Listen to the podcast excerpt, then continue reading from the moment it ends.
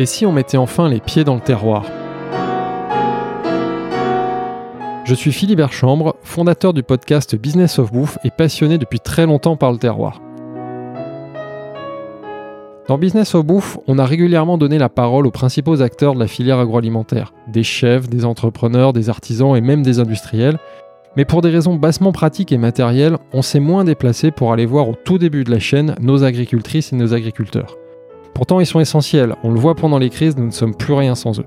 Et malgré ça, ils prennent encore assez peu la lumière et on ne sait plus vraiment ce qu'ils font et qui ils sont. Bref, il était temps de leur dédier une émission sur Business of Bouffe et de partir à leur rencontre. Et pour m'accompagner dans cette démarche, j'aurai la chance dans chaque épisode de partir en compagnie d'une personnalité, issue ou non du monde de la bouffe, et qui souhaite comme moi mettre enfin la lumière sur celles et ceux qui nous nourrissent.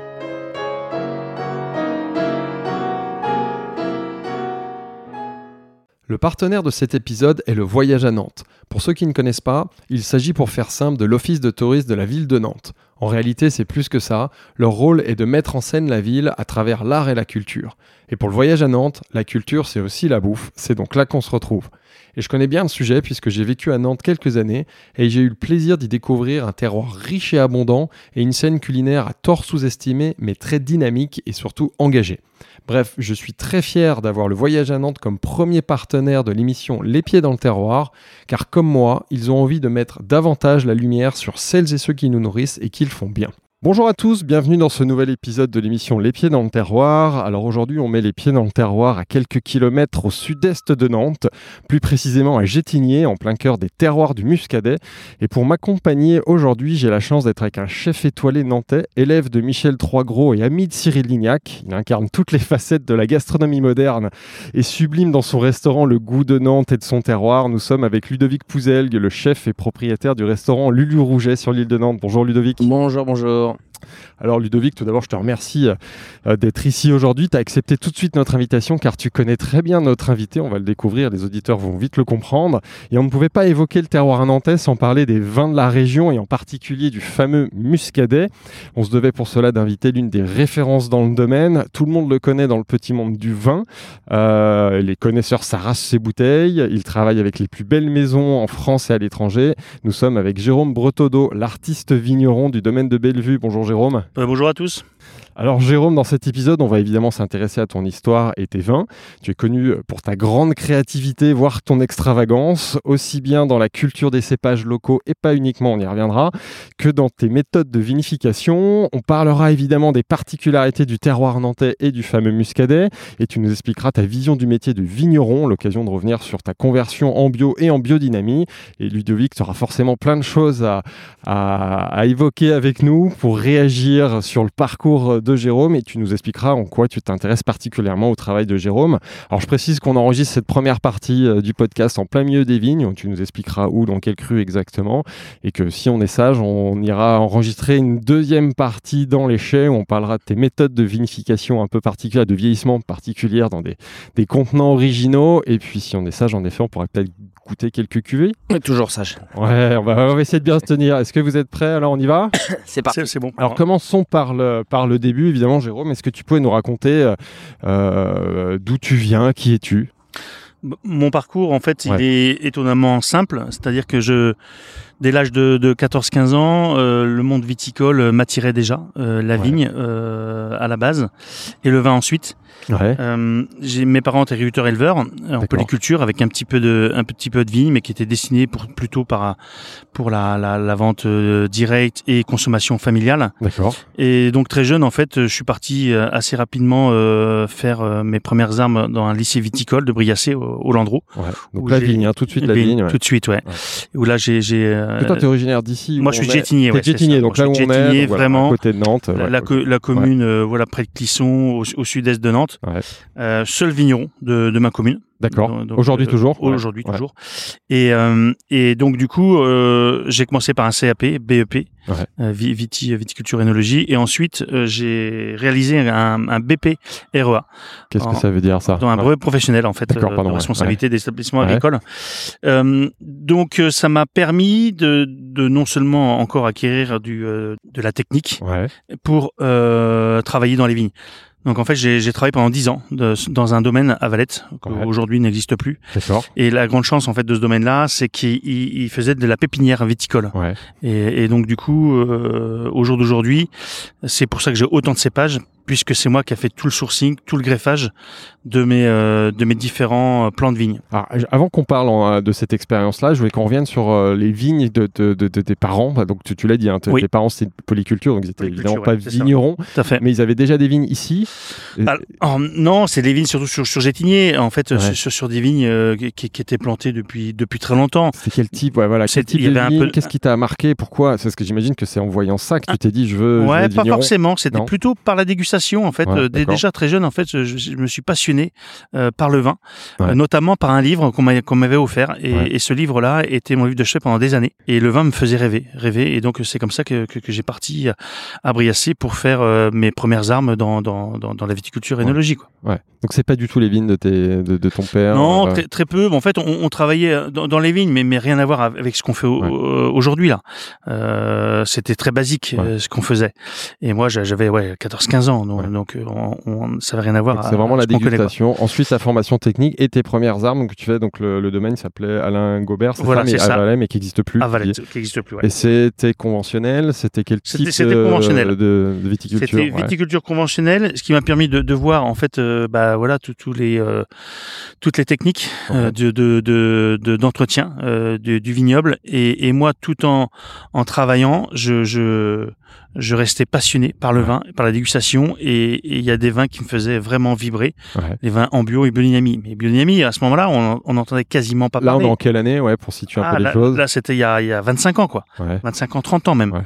Donc, euh, il y avait pas beaucoup de, d'internet, il y avait pas beaucoup de, c'était beaucoup par les livres, et, et puis les déplacements. J'allais voir beaucoup de vignerons dans le Val-de-Loire. Et toi, ce qui te plaît à ce moment-là, c'est ça, ce que tu recherches, c'est un respect des sols, du vivant. Donc, tu es déjà bah quelqu'un d'engagé, tu veux, tu veux te lancer ou tu t'intéresses au bio. Et en fait, euh, en effet pas la, norme à cette époque-là. Tu as raison de le préciser. Tout à fait. Et en fait, euh, je me disais, pour mettre en valeur un terroir, pour mettre en valeur notre cépage, il fallait absolument respecter le terroir. Et quand on respecte le terroir, bah, il faut accompagner le cépage par des techniques, bah, par exemple le labour, le travail du sol. Quoi. Et ensuite, tout ce qui en découle, après, c'est la vendange manuelle, c'est dans, dans, dans, dans au chai, euh, pas du tout d'énologie. En fait, amener les raisins à une maturité pour qu'ils puissent avoir pour qu'ils puissent avoir un, équilibre. Et ça c'est pas du tout ce que tu pratiquais euh, à l'époque quand tu étais en poste, hein, tu étais donc salarié, mais tu avais cette euh, cette, euh, cette envie tu n'as pas pu le mettre en place dans, dans ce premier domaine? Enfin, non. Toi, ah tu bah, étais responsable bah, En fait, j'ai parti de zéro. En fait, j'ai fini comme chef de culture. J'étais le seul salarié. En fait, d'un domaine de 24 hectares de vignes, donc c'était très gros. Donc moi, on travaillait beaucoup, beaucoup. Et, et à côté de ça, en fait, dès 2001, j'ai voulu m'installer. Donc j'ai cumulé mon plein temps et j'ai, euh, je me suis installé en exploitant secondaire en 2001. Donc euh, dès que j'avais un petit peu de temps, les vacances étaient destinées à acheter des vignes, à acheter des tracteurs et, entretenir un, petit vignoble. Et, là, euh, on a élaboré vraiment, vraiment beaucoup, beaucoup, beaucoup de choses et on passe par, par plein de phases de, de, de motivation, de, de, de, dégoût, de, parce que c'est, fatigant. J'ai plein de questions euh, là-dessus, mais vas-y, vas-y, continue. C'était pas facile. Et en 2005, j'ai pu m'installer sur en, en exploitant euh, principal. D'accord. Donc là, tu abandonnes ton poste de salarié, tu passes à temps plein. En fait, il partait en retraite, donc ça, ça, ça, tombait plutôt plutôt bien. Et donc, je me suis installé déjà sur 5 hectares de vignes qui, qui étaient déjà tu rachètes, tu, tu, rachètes, tu récupères, je crois, les vignes de ton père, c'est ça d'abord? Voilà, c'est ça. Et ensuite, je replante des vignes. D'accord. Suite à, mon parcours de, de, pépiniériste en fait chez moi. Sur les parcelles de ton père, tu voilà, pas les, les, euh, les, pieds à l'époque, enfin pour toi ils sont plus ben, exploitables. en fait, historiquement, il y a eu il y a eu toujours un petit peu de vignes là où on était, mais en fait qui ont été arrachés et, et, et laissés les terrains en, en abandon. Et moi j'ai réintégré les vignes sur ces, ces parcelles-là.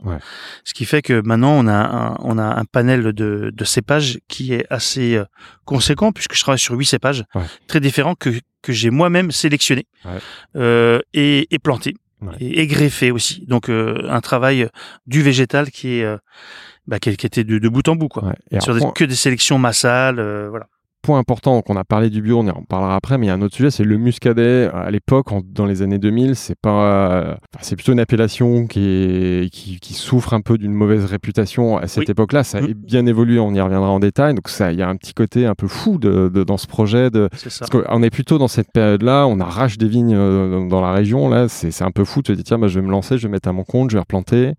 Mais en fait, quand je me suis installé, j'étais tellement motivé, tellement passionné, et toujours, hein, toujours, toujours passionné et motivé. Euh, quand on voit tous les projets là qu'on met en place, en fait, quand, j'ai voulu, quand je me suis installé, je me suis dit, euh, on se donnera tous les moyens pour faire le meilleur vin possible et le, le meilleure qualité qu'on puisse faire. Et donc en fait, je faisais avec mes moyens que j'avais et je me donnais, donnais tout tout ce qu'il fallait pour pouvoir y arriver. Ouais c'est vrai que maintenant, bon, bah, c'est sûr que c'est un, peu plus facile puisque euh, voilà, euh, déjà on a évolué déjà. Euh, et moi, je savais où je, où je, voulais aller. Je voulais faire faire du, du, du, grand vin. Toi, ta vision à ce moment-là, c'était vraiment je veux faire des grands vins, travailler ces, ce cépage-là, ce terroir-là, et pousser. et en fait, j'y crois j'y croyais à ce moment-là parce que on, a, on avait quand même un cépage unique, un terroir unique, une mosaïque de terroir qui est absolument incroyable et euh, un climat aussi qui fait qui fait notre appellation, qui, fait que il suffit de nous de bien travailler. Dans toute appellation, il y a toujours un très très ou des, très très bons vignerons pour faire très très bien. En fait, nous on était une appellation encore euh, assez possible, euh, voilà, issue encore des années 80-90 avec de la production et, et qui était toujours, enfin, et géré par la, par la, famille du négoce, qui était destiné pour pour, pour du, du marché vraiment à volume, quoi. Ouais.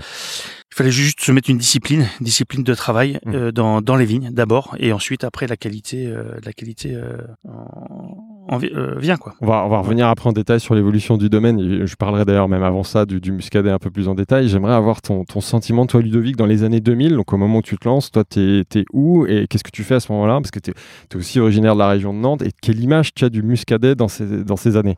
Alors en 2000, je sors du lycée hôtelier, je suis juste bachelier ouais. et euh, je m'apprête à rentrer euh, à l'Atlantide chez Jean-Yves Guéot, au-dessus de la chambre de commerce. Qui était étoilé, enfin qui est étoilé. Qui est étoilé, tout à fait. Toujours. Et euh, ben je. Est-ce que vous, est-ce que vous aviez du muscadet? Ah, est-ce que, ouais, est-ce que vous... Non, Jean-Yves, ça a été un des, des de, ceux qui a porté l'appellation euh, à Nantes, euh, qui continue encore à le faire, mais c'est vrai que qui était précurseur et euh, et justement euh, avec euh, bah, des gens qui qui défrichaient un petit peu, qui partaient sur des nouvelles façons de de faire. Euh, et puis bah, je commençais à goûter mes premiers vins. Euh, voilà, euh, bon, j'avais commencé un petit peu avant, mais bon, là, c'est ça commençait à devenir sérieux. Des vrais bons vins. Ouais, ouais, non, ça commençait à devenir sérieux. Et puis, euh, Jean-Yves étant passionné, voilà, j'apprenais à son contact. Il y avait un sommelier, il y avait une belle cave, donc, donc voilà. Et c'était vraiment, ouais, les, les prémices d'un nouveau muscadet. Ouais. Donc il y avait avant Jérôme, il y en avait quelques-uns, mais c'était vraiment pas la norme. Et peut-être qu'on va y revenir. Jérôme a poussé le curseur encore beaucoup plus loin. Vous êtes rencontrés quand, vous, d'ailleurs, tous les deux? Oh, euh, je, pense qu'on s'est rencontrés quand je suis revenu m'installer euh, vers 2012, 2011, 2012. ouais. ouais. via des via des connaissances, via euh, bah, les gens qui portaient l'appellation dont Jérôme faisait partie. Et puis voilà, et puis de fil en aiguille, on a on a noué le contact. Et puis bah comme dans la vie, il y a des gens avec qui on a des affinités, d'autres moins. Voilà. puis je l'ai vu ce matin. on sent que vous connaissez bien. Voilà, c'est tout. Donc, euh, donc ça c'est en 2012, toi, quand tu reviens donc ouvrir, enfin tu reviens à Nantes et tu ouvres ton premier restaurant, la première version de Lulu Rouget, c'est ça dans le centre euh, de Nantes, tu cherches des bons vignerons et c'est à ce moment-là que tu rencontres. Oui, parce que j'avais, je voulais, euh, ouais, je le rencontre là. Euh, parmi euh, une petite bande que, que, que j'ai que, en tête et que je connais bien. Et, et en fait, ce qui m'intéressait, c'est qu'il, lui, euh, bon, bah, on est en train de le découvrir, mais il a vraiment une vision qui est très personnelle, que d'autres n'ont pas, mais les autres ont aussi une, une, autre version. Et ce que je voulais, c'était pouvoir offrir un panel à ma clientèle de, de 20 euh, locaux de qualité, mais avec des angles de, de travail et de vue différents. C'est ça que je voulais. Et, et, il en faisait partie évidemment. Il en faisait partie, donc il va. Et là, on, verra après comment il a fait évoluer donc son domaine, le domaine de Bellevue entre les années 2000 et 2012 où tu le rencontres, où là déjà il est, il est dans le top. Parlons du muscadet en général parce que c'est ce que je vous disais en intro tout à l'heure, enfin off. Euh, les gens connaissent pas forcément très très bien cette appellation. Elle bouge. Est-ce qu'on pourrait revenir et profiter de votre présence à tous les deux sur euh, sur cette appellation, même quelques mots d'histoire depuis depuis quand on fait du vin dans, dans la région Quel type de vin d'ailleurs euh, Jérôme, si tu peux commencer, tu, tu sais forcément. On a toujours fait du vin ici ah, Notamment en plus ici dans cette parcelle-là. Là, on est sur la commune de Gorges, on est sur Claude des Bouquinardières. Qui est un des crus. Qui est cru Gorges. il, y a, y a quasiment 6 hectares d'un seul tenant. En fait, tout en coteaux, sud-sud-est, avec d'âge de vignes très différentes. On, est sur des, des, vignes de, de 50 100 ans et des, vignes un peu plus jeunes, du 20 30 ans. Et puis après, voilà, on renouvelle un, un, un peu tous les ans. Euh, Ici, il faut savoir, en fait, euh, les premiers plants de vignes ont été plantés euh, sur les parcelles juste à côté, au XVIIe siècle. D'accord. Et en fait, c'est là qu'on retrouve les premiers plants de melon de Bourgogne. En fait, euh, c'était déjà ce cépage-là. Oui. Déjà le, déjà, melon. Ouais. cépage melon de Bourgogne. On en a encore les écrits. Ouais. Et, et, et c'est vrai que c'est pas c'est pas d'hier hein, en fait qu'on a ce XVIIe siècle. XVIIe, ouais. Qu'on a ce cépage, notamment ici sur cette parcelle-là, sur Gorge. Pourquoi ce cépage d'ailleurs? Pourquoi en quoi il d'ailleurs il est adapté comme son nom l'indique pas du tout à la, à la région? Priori vient de Bourgogne. Oui, c'est ça, exactement. En fait, qu'on retrouve encore un petit peu en Bourgogne. Hein. Il y a encore quelques et qui euh, j'entends parler, euh, qui est euh, qui est en train de se refaire planter sur certains tiroirs en Bourgogne. Qu'est-ce qu'il a de particulier ce cépage? Bah, C'est un cépage qui on fait un vin, vin blanc sec, équilibré, avec des belles acidités, une belle profondeur et qui retranscrit bien le terroir. En fait, faut savoir ici, on est sur un, une mosaïque de terroir qui, qui, est très qui est très singulière. Euh, nous, on, ici sur le domaine, on travaille sur le, le gabbro, donc euh, ici sur sur euh, gorge et le granit, granit sur des quartz. D'accord. Et, et, ces deux terroirs-là, ces deux terroirs qui n'ont rien à voir. Hein, visuellement, on prend les deux roches, c'est c'est l'opposé. En arrivant, c'est qu'on a vu même la t'as une terre un peu orangée, c'est ça, ça vient d'où Alors ici, en fait, on est sur des, des argiles ferrugineuses. En fait, ça donne au vin en plus un caractère très très particulier. Euh, rétention d'eau aussi, donc euh, les, les vignes souffrent pas du tout l'été. Et quand on a ces deux terroirs-là, gabbro et granit, on fait deux vins totalement différents, sachant qu'on travaille de la même manière. Hein. Euh, on travaille tout en bio, biodynamie, tout est, est, est certifié.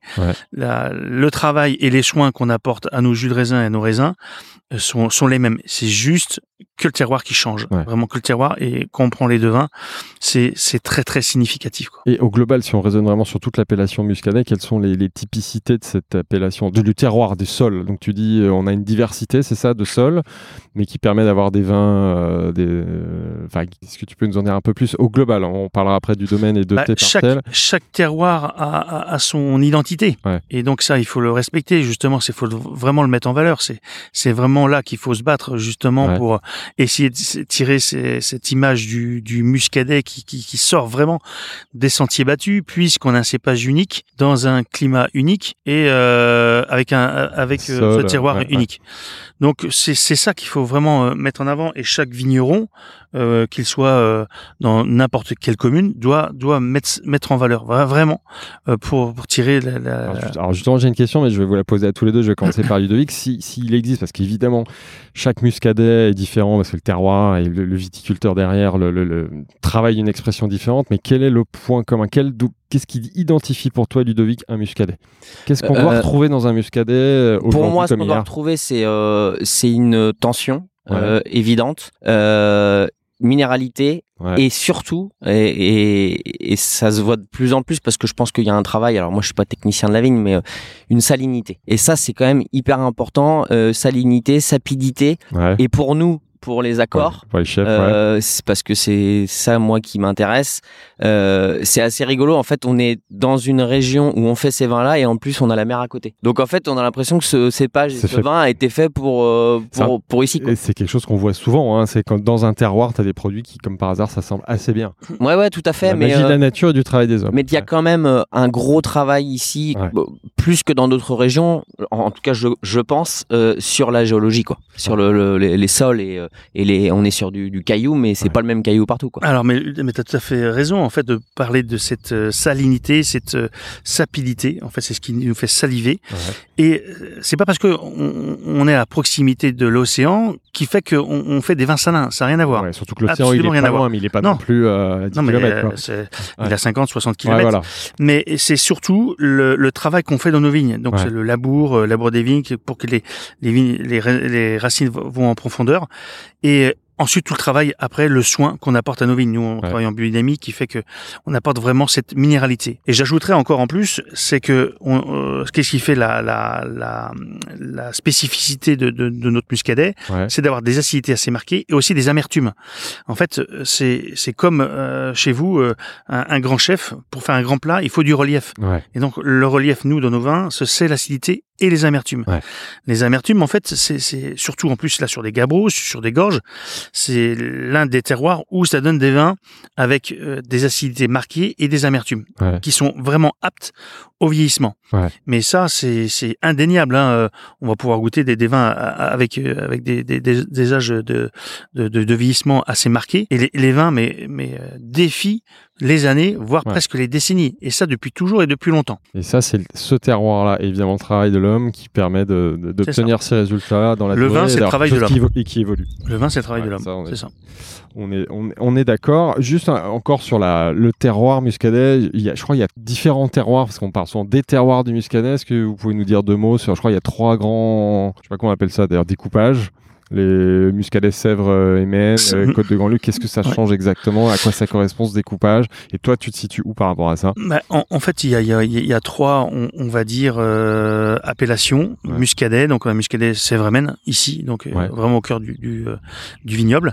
Après, on a les Muscadet Côte de Grand-Lieu, donc là, on, on, est sur les abords de Nantes. Et ensuite, les Côtes de la Loire. En fait, ça correspond à une zone géographique. Mais il faut savoir, dans ces trois appellations, il y a des terroirs très différents. Par exemple, euh, dans le Sévramen, on a des granites, on a des gabbros, comme je disais. Mhm. On, a, on a des schistes, des micachistes, on a des serpentinites, euh, on a des amphibolites. Ouais, euh, un peu technique, mais on comprend qu'il y a de la diversité. C'est des cailloux, c'est des cailloux. c'est le terroir. C'est le terroir qui font notre identité. Et qui ont des caractéristiques différentes et qui génèrent du coup des vins différents. C'est ça, c'est ça, tout à fait. Qui est mis en valeur ensuite par le vigneron, le travail du vigneron. Quoi. Et toi, tu es uniquement, toi, tu es en euh, Muscadet. Muscadet, c'est vrai. Ce qui fait que même dans l'appellation, tu dois écrire Muscadet, c'est vrai, hein, c'est ça. Muscadet, c'est vrai. Ouais, okay. euh, Sachant que je travaille sur cinq communes. donc, qui sont toutes euh, dans, dans, dans, ce terroir. Dans l'aire d'appellation, pas toutes, mais il y en a quatre sur cinq qui sont dans l'aire d'appellation, donc Gétigné, qui est dans l'aire d'appellation. Là où il y a ton domaine. Où il y a le. Ensuite, on a Clisson, donc là on est sur les granites, là encore. Après, on a, on a euh, Gorge, là sur les gabbros, et, euh, et Valette aussi, en partie sur les gabbros. Et une autre commune, pour savoir, en fait, Gétigné, on est à la croisée de deux autres départements. En fait, on est sur la Loire-Atlantique, mais on va dire un peu plus au nord, on, on a le Et un peu plus au sud, on, a la Vendée. Il faut savoir qu'en fait, moi, j'ai une partie de mes vignes qui sont en Vendée. D'accord. Ah, Donc, euh, juste à côté, à 2 km. En fait, on a vraiment, vraiment la croisée des trois provinces. Vraiment, euh, cette spécificité-là. C'est vrai qu'il y a donc il y, a, des crus que, que tu viens de, de, de, citer, donc Clisson. Tout ça, c'est des crus comme on trouve dans d'autres appellations. C'est ça. Moi, je suis sur Gétigné. Moi, je suis, classés moi, je suis un monopole, un monopole à moi tout seul. donc c'est ce que tu disais. et Gétigné, c'est un, un, cru. On, il est dans, dans l'aire d'appellation euh, Sévrémen. D'accord. Donc ouais. le tout seul. Moi, qui, qui, qui, est pas encore valorisé en cru, mais pourquoi pas un jour? On verra. pour vous, pourquoi le justement l'appellation dans les années 2000 était pas était pas avait une mauvaise réputation? C'est que c'était c'est un problème d'image ou c'est vraiment un problème de qualité? Tu disais c'est c'est plutôt des acteurs de gros qui faisaient des gros volumes. Bah, c'était les deux liés. Les deux liés. En, fait, c'était c'était de la production, il y avait de la consommation et il y avait de fortes demandes. du coup, les gens ne remettaient pas forcément en question. Ce qu'on voit dans plein d'autres appellations, euh, ouais, petites appellations ou même. Et puis euh, on avait euh, cette espèce d'image en gastronomie euh, du vin à huître. Quoi. Ouais, c'est ça. Oh mmh. C'était une espèce hein. d'étiquette collée. Donc si le muscadet, c'était qu'avec des huîtres. Sinon, je pense qu'il faut encore le rappeler parce que je, moi, dans mon entourage, quand je racontais que j'avais fait préparer cet épisode-là, j'ai encore entendu ça. Hein. Ouais, ouais, Donc il y a encore, je pense, des, des, des messages à passer. On est. C'est très facile, c'est de relayer en fait des idées reçues. Donc, donc après, voilà, il suffit de, répéter les choses. Mais non, mais c'est vrai que lui, il pourra en, parler, mais euh, on peut faire tout un menu avec, avec euh, ah oui, euh, en accord mes vins. Tu le vois dans ton restaurant encore aujourd'hui quand tu proposes du muscadet, non, certaines non, non. personnes qui quand ah oui, oui, oui, oui, oui, Alors, alors souvent euh, des gens d'une certaine génération. Ouais, voilà. Euh, voilà, aujourd'hui, des gens qui sont un petit peu âgés. Euh, oh, vous allez pas me mettre du muscadet. Voilà. Et là, tu leur dis Alors, quoi Tu leur dis, attends, je vais te, non, faire, leur dit, je, je te faire goûter un jeu. Non, je leur... goûter quelque chose. Ah non, en fait, on leur dit pas. On leur dit, ouais. non, bien sûr, on va pas vous en mettre. Puis après, on met une bouteille à l'aveugle de muscadet. Voilà. On dit, oh, ça, ça c'est bon. Bah, c'est du muscadet. Et c'est du, du, Jérôme Breton. oui, ça, ça peut l'être, effectivement. Euh, S'ils sont gentils. Voilà, s'ils sont gentils. Non, non, ceux que tu soignes le mieux. Non, non, mais ce que, ce que, oui, effectivement, c'est l'ancienne génération qui est là-dessus. Là-dessus. Par contre, on a des, des voyageurs qui viennent voilà de d'autres régions et justement là par contre qui veulent boire du local et qui veulent boire du muscadet. Ouais. il y, a deux, y a deux choses dans ce que tu dis. C'est déjà ils veulent du local parce qu'ils veulent découvrir des choses et en plus parce qu'ils commencent à. Enfin aujourd'hui maintenant on sait que dans le muscadet on a, on ah a bah, des choses très intéressantes, très surprenantes, super bien travaillées. Et du coup l'évolution elle vient du fait qu'on a des vignerons comme toi qui depuis 20 ans, 30 ans, c'est les, les hommes très différemment la vigne. C'est sûr. Euh, c'est les hommes qui ont mis en valeur euh, puisque euh, le terroir il était là. Enfin tout était là. c'est juste les personnes qui sont arrivées avec des nouvelles idées, des nouvelles façons de faire. Volonté, non non c'est sûr. Enfin pour moi on, est en train de le comprendre. Jérôme est à la pointe, mais il n'est pas tout seul. Il y a aussi maintenant toute une, toute une classe de vignerons comme toi qui bossent, qui sont engagés, qui travaillent bien la vigne et qui font des très bons vins. Ah, mais ça c'est clair. et puis comme dans tout, par contre, il faut des gens qui, qui, qui tracent le chemin, et qui défrichent. Et je pense qu'il en fait partie. Jérôme en fait partie parce qu'il a, il a commencé tôt, puis il continue. On va y revenir. Il est très créatif. Il teste des choses. Même là sur le chemin, il nous racontait des choses. il est tout le temps en train de créer, de tester. Donc il fait évoluer l'appellation et l'expression de ce terroir. Donc parlons maintenant du domaine de Bellevue un peu plus en détail. Donc comment il a évolué? Donc tu as commencé à nous le dire. Tu as racheté des vignes sur les sur différentes aussi, euh, sur mmh. Alors justement, qu'est-ce que tu replantes? Donc forcément du cru, enfin du pardon du melon de Bourgogne, hein, ce qu'on l'a dit. Hein, on Évidemment, mais c'est le cépage de l'appellation. C'est sûr qui représente deux tiers du, du euh, de la production du domaine. Chez toi, ouais. Euh, Toujours. C'est ça. Et mes, mes premiers cépages plantés, c'est plutôt de, c'était plutôt des rouges euh, sur des très très beaux terroirs de granit. Et ça, c'est plus rare ici ou il y a des rouges Ah, il y a historiquement, il y a toujours eu des, des, rouges de, de plantés. Mais euh, en 95, c'était ma première année où j'ai planté du Cabernet Franc et, du Merlot. D'accord. Tout ça parce que en fait, suite à, à, à, mon parcours de dégustation, Bordeaux, Bordeaux, c'est l'appellation où, où, on commence tous, hein, je pense, parce que c'est très hiérarchisé avec tous les crus classés, les premiers, deuxième, troisième, quatrième, cinquième. Et, et, et moi, j'y allais aller euh, cinq, six fois par an à Bordeaux parce que voilà, c'est, on va dire, euh, c'est un très très beau vignoble, très grand référence, mm. vraiment. Et donc je me suis dit pourquoi pas essayer de planter des cépages euh, bordelais. Donc tu, tu, là tu dis à ce moment-là c'est intéressant que tu mm. veux amener une partie de la méthode bordelaise sur ton terroir. C'est ça et, et qui on a toujours les vignes et qui ont produit toujours des vins issus de ces cépages là. D'accord. Après, j'ai évolué un tout petit peu. On, on a passé sur, sur, des blancs, sur des blancs, euh, et sur toujours sur des rouges, sur des pinots aussi, notamment des pinots noirs. Ouais. Et là, dernier planté en date, euh, c'est du savagnin. Ouais, parle-nous du, ouais, parle du savagnin. Déjà, pourquoi? Parce que donc pour préciser, c'est en effet c'est le cépage des vins jaunes du Jura, c'est ça? C'est ça. Alors pourquoi, pourquoi ce cépage et quelle euh, moi, je, folie j'ai pris de, de planter du savagnin en fait, euh, moi, je goûte, je goûte et je déguste beaucoup, beaucoup, énormément, énormément, énormément de, de beaucoup de, de énormément, énormément, énormément, avec, avec Ludovic. voilà, c'est ça, contrôle qualité. J'ai entendu un nombre de bouteilles par soirée. On parlait, vous en parliez tout à l'heure. Je vais pas, je vais pas le rappeler parce qu'il faut consommer avec modération. Oui. C'est ça, c'est ça. Mais il faut être toujours euh, curieux, curieux et, euh, et précis dans, dans la dégustation pour, pour faire évoluer. C'est ce qui nous fait évoluer. Hein. Bien sûr. On se dit jamais qu'on est les meilleurs. On n'est jamais arrivé. Justement, euh, moi, je, le, le, métier, je le découvre tous les jours. Et je me dis, c'est tellement immense le sujet que j'arriverai jamais à, à, à, tout, tout étudier, même de tel point que j'arrive, je prends jamais de notes, tout est dans la tête parce que je j'ai pas assez de temps, mmh. j'ai pas euh, passé du temps à lire mes notes alors que que, que je pourrais faire autre chose. Ouais. Euh, et, et, et, donc ces, ces dégustations me fait évoluer vers, vers le cépage de Savagnin puisque je suis assez fanat de, de vins oxydatifs euh, sur, des vins avec euh, sur des belles acidités, des, sur des, des belles minéralités. Et, et, je me suis dit c'est peut-être un cépage qui pourrait euh, se plaire ici dans la région. Donc, du coup tout un, un, travail de sourcing sur le sur le végétal. On est d'accord, t'es le premier à faire ça. Il, ah oui, il y a personne qui, qui, ah, mais il y a 8 cultive ans. du Savagnin ici. Ah il y a 8 ans, c'est sûr, c'est sûr parce que quand j'ai planté en fait j'étais directement euh, à la viticulture et, en fait il m'avait dit ah ben Sauvignon. Et j'ai dit non Savagnin et donc on a créé le code de plantation en fait pour tout le Val de Loire ici pour la région ouais, d'accord. Donc pour tout le Val de Loire la, preuve ouais, d'accord. Ah, donc, la preuve que tu étais le premier c'est ça et ensuite, euh, bah voilà, euh, création de nouvelles cuvées issues de ces cépages-là en assemblage pour commencer. Et là maintenant, une cuvée qui va sortir en 100% euh, monocépage euh. Ouais. Ça, tu savais, tu, tu connais ça, Ludovic C'est enfin, forcément, tu sais qu'il travaille des savins, mais tu avais déjà vu ça chez d'autres vignerons dans la région. Ah non, dans la région. Cette envie. Donc ça, c'est pour expliquer à nos auditeurs. On commence à découvrir le côté un peu créatif, extravagant, mais mais génie entre guillemets. ça paraît modeste de, de, de, notre invité, quoi. Non, mais bien sûr, mais oui, c'est un cépage qu'on connaît avec des vignerons euh, euh, qu'on apprécie en plus dans le Jura. Et euh, bah, quand il a commencé à en parler, bon, il l'a gardé un peu secret comme d'habitude. Puis après, il a dit ah ouais, j'ai fait un truc. On me dit, bah, qu'est-ce que tu as fait? Ouais, j'ai mis du savagnin. Oh, incroyable. Et euh, bah, on, s'attendait, on, voulait voir ce que ça allait donner sur ces terroirs-là et surtout euh, avec sa pâte de vinif. Quoi. Ouais, parce que c'est la vinif qui est particulière. Parce que déjà, le savagnin, tu le travailles en assemblage, hein, c'est ça? C'est Alors, pour commencer sur une cuvée qui s'appelle la Justice, on a sur un assemblage chardonnay euh, savagnin. Et du coup, pas du tout muscadé. Hein. De toute façon, par ah définition, si on n'a pas de. Là, on est en vin de France. Là, on est en vin de France. Vin de France, appellation vin de France. Et en fait, à la base, je sais pas trop en fait ce que ça allait donner au niveau des maturités, au niveau des équilibres. Et la première vendange, en fait, c'était assez euh, assez incroyable. Déjà, les raisins sont arrivés à maturité déjà, et sur des, des très très beaux millésimes quoi. Euh, premier millésime, c'était 2018. Ouais. 2018 et millésime de fou. euh, suite à deux années catastrophiques qui sont 2016 et 2017. 2018, c'était mais euh, le millésime rêvé de tout vigneron. Donc là, tu as de la chance hein, quand tu fais ta première école sur ce cépage un peu particulier. Et au fur et à mesure, en fait, euh, je me suis aguerri en fait sur différentes euh, choses, petits points clés qu'il fallait absolument mettre en place qui fait que maintenant, euh, voilà, nos savagniens qui sont plantés, maintenant ça fait un peu plus de 8 ans, ouais.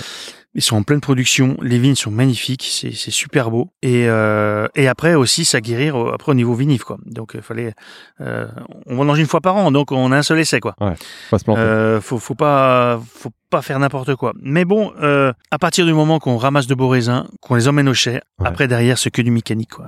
Nous, on travaille à 0 à 1 tran, euh, c'est pas d'énologie, c'est juste on fait confiance à nos terroirs qu'à l'énologie moderne. C'est plus nos terroirs en fait. on va, on va parler de la, vinif après, mais revenons sur la culture. Euh, je le disais en intro, quel type de culture tu, tu pratiques? Alors évidemment bio, je crois que étais en, tu t'es converti d'abord en bio en 2009 et après en biodynamie. Déjà pourquoi et puis comment tu travailles euh, tes vignes?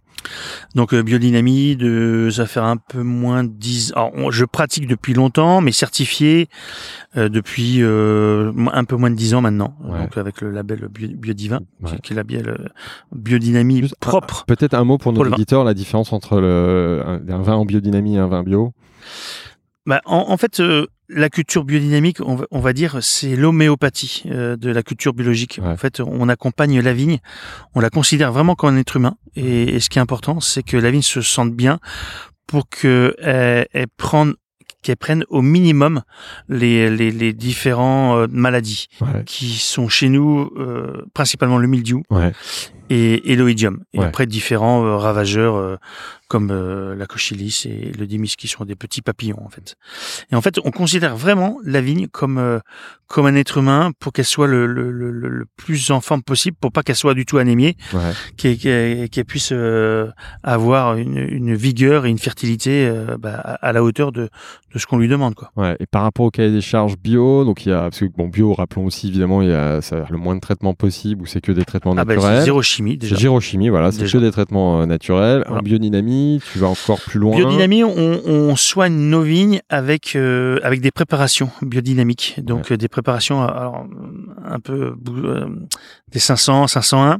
Donc ça, c'est le nom des préparations. ça veut dire ça. c'est des bouses de corne. En fait, c'est de la bouse de vache qui en fait qui est enfermée dans une corne de vache qui, qui, était enterrée à un moment précis de l'année, déterrée à un moment précis de l'année. Ah oui, quand même. Ouais. ouais. non, c'est un peu poussé. Voilà tout ça en corrélation avec le calendrier lunaire et lunaire, voilà. Mm. planétaire. Et en fait, euh, si on parle de cette préparation 500 bouche de corne, en fait, euh, on pulvérise en fait cette préparation à, à, entre 100 et 120 grammes à l'hectare, donc dans ce qui est rien hein, à l'hectare, c'est des doses homéopathiques. On pulvérise sur les sols, en fait, c'est comme si qu'on pulvérisait, comme je dis, on, un levurage qu'on mettait sur le sur le sol. C'est des milliards et des milliards de micro-organismes, en fait, euh, qu'on qu'on qu'on pulvérise sur le sol pour euh, accélérer en fait la vie microbienne du sol. En fait, c'est un booster en fait. Pour qu'il soit plus riche, qu'il y ait un équilibre et qu'il lui permette de lutter contre les parasites et compagnie. Bah, c'est surtout pour, le racinaire de la vigne, en fait, pour que la, vigne puisse euh, bien assimiler tous les éléments minéraux euh, de, de la vigne. Et je me souviens à un moment quand on parlait des viticulteurs en biodynamie, on disait c'est un peu des fous à observer la lune, mais aujourd'hui ça a fait ses preuves. On n'en a jamais vu autant et ça, voilà. Bien on sait qu'aujourd'hui ça permet de faire des bons vins avec moins de traitement et respectant le, le vivant et les sols. C'est surtout basé sur l'observation. C'est la base de tout. de la nature, ouais. L'observation, en fait, quand on fait nos différentes, différentes préparations biodynamiques, on voit les résultats. On voit que la vigne échange. On voit qu'elle interagit. Et, on, la voit évoluer d'année en année. On voit les vins aussi évoluer d'année en année. C'est comme ça, c'est un fait. On peut, on peut pas renier ça. Euh, nous, on, fait une viticulture paysanne, une viticulture euh, agricole, basée sur le bon sens agricole. Donc là, on est là, on est en plein milieu en fait des, clos des bouquinaires de gorge. Euh, on a l'impression que les vignes nous parlent quoi. Ouais, c'est vivant. Elle a, une mm. couleur verte, mais, mais, mais tellement poussante. On a les apex qui vont droit vers le ciel, euh, droit comme comme des i. Euh, et, vraiment cet appel de la lumière quoi. Ouais. Tu les connais bien tes vignes, t'en parles bien. Toi, Ludovic. Moi, les vignes, je vais les je vais les voir Allez, entre une et deux fois par jour, chaque parcelle. Ouais. Ah, chaque parcelle. Chaque parcelle, c'est c'est comme un médicament. je c'est pour toi. Ah, pour moi, et, ah ouais, peut-être aussi le fait bien sûr, le, on interagit avec la vigne. Bien sûr, ça c'est une évidence.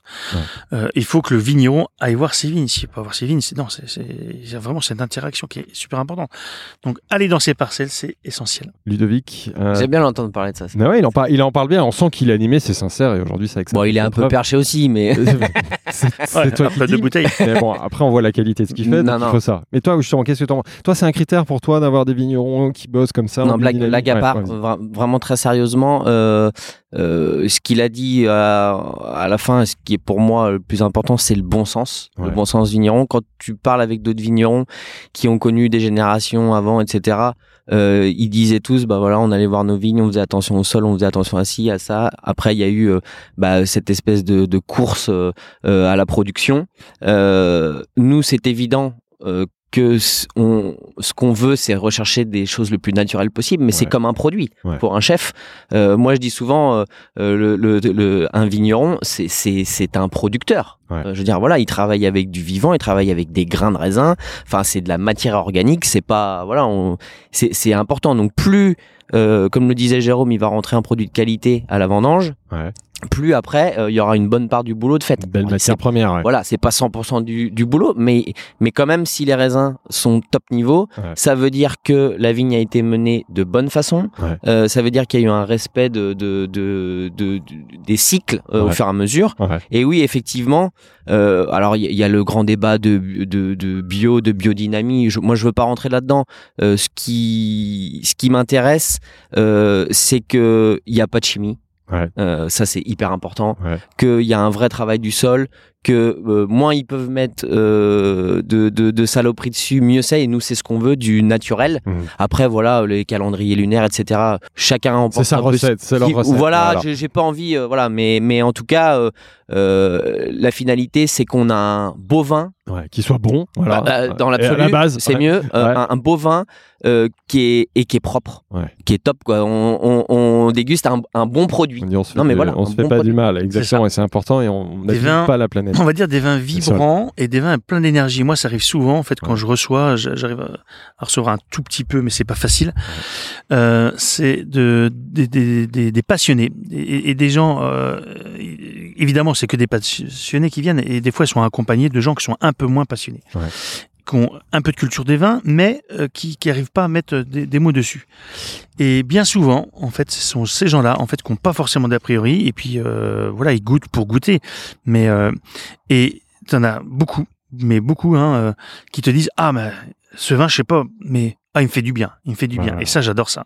J'adore ça. Ça veut dire que quelqu'un qui, qui, est sensible à l'énergie, à la vibration, il dit, ah, je sais pas pourquoi, je j'ai pas de mots pour le dire, mais j'ai l'impression qu'il me fait du bien ce, ce vin. Et évidemment, là, je, lui dis souvent, là, votre corps, il dit d'accord. Là, euh, votre corps, c'est du vin. Pas besoin d'être un expert. Et c'est voilà, comment on fait plaisir aux vignerons qui se donnent du mal. Euh. Mais oui, c'est ça. Ils, euh, ils, ils sont pas sortis un, comment la dégustation de l'année, voilà, comme un sommelier. Mais par contre, ah, mais je sais pas comment dire, mais mais, c'est semblable à un, à un plat. Hein. tu sais, hein, quand c'est trop, euh, c'est trop, euh, comment dirais-je, technique. Euh, voilà, faut réfléchir, cérébral et tout. Il y a des gens qui passent complètement à côté. Et, et parfois le novice te dit, oh, j'ai trouvé ça, j'ai trouvé ça, j'ai trouvé ça. C'est bon. il a, il a le sourire. il peut éventuellement dire que ça lui rappelle un souvenir. Et là, tu dis, tu as transmis quelque chose. Et, et c'est là où vos deux métiers, on y reviendra, se rejoignent clairement.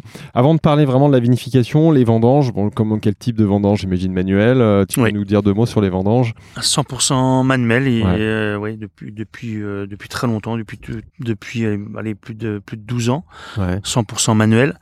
On est 50 50 vendangeurs hein, pour un petit domaine. Euh, voilà, c'est grosse, grosse, grosse très équipe. très soigné, ouais. Par exemple, l'année dernière, en 2022, on a vendangé 9 jours étalés sur un mois. Ouais. Euh, pourquoi? Parce qu'on vendange jour J, c'est-à-dire qu'en fait, chaque cuvée est vendangée un jour. D'accord. Donc on met pas euh, une semaine à vendanger la cuvée. Ouais. Évidemment, le premier jour, l'optimum, euh, ouais. le premier jour de vendange et le dernier jour de vendange, en fait, on n'est pas sur les mêmes maturités. Hmm. Donc en fait, on vendange le jour J qu'on estime, voilà, avec les équipes, avec euh, les gars. Euh, donc il y a plusieurs phases la dégustation, euh, la phase analytique, les équilibres, le personnel aussi de vendange, la météo. Il y a plusieurs facteurs qui, qui rentrent en jeu et on décide, allez, aujourd'hui, on vendange, allez, Claude Perrière, on vendange justice une, journée, on, on, ramasse la cuvée.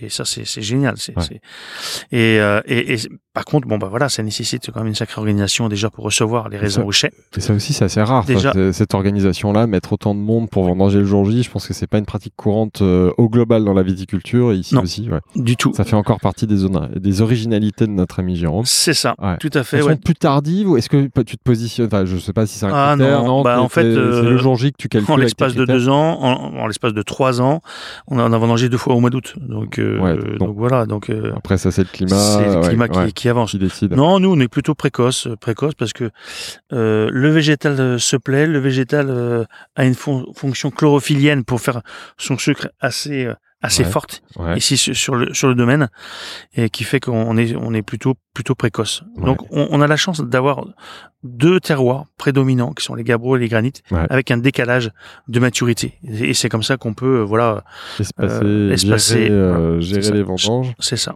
Et la et alors la vinification comment ça se passe chez toi? Tu déjà moi, je... mais il faut que tu nous racontes un peu tout ouais, ça. alors moi je suis tenté de dire on fait rien. oui, bah, on ne croit pas. Non, après c'est tout le soin qu'on qu'on a apporté toute l'année dans les vignes, apporter des raisins à maturité euh, qui sont d'un état sanitaire et d'une très sain.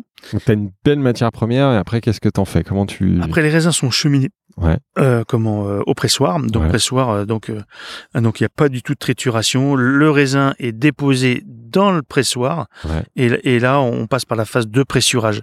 Donc avec des temps de pressurage qui varient entre 2 entre deux et 4 heures quoi selon les cépages, selon les terroirs et selon ce qu'on veut faire. Ensuite les jus sont sont partis en cuve de décantation, c'est légèrement décanté. Et ensuite partis en, en, en cuve de fermentation. D'accord.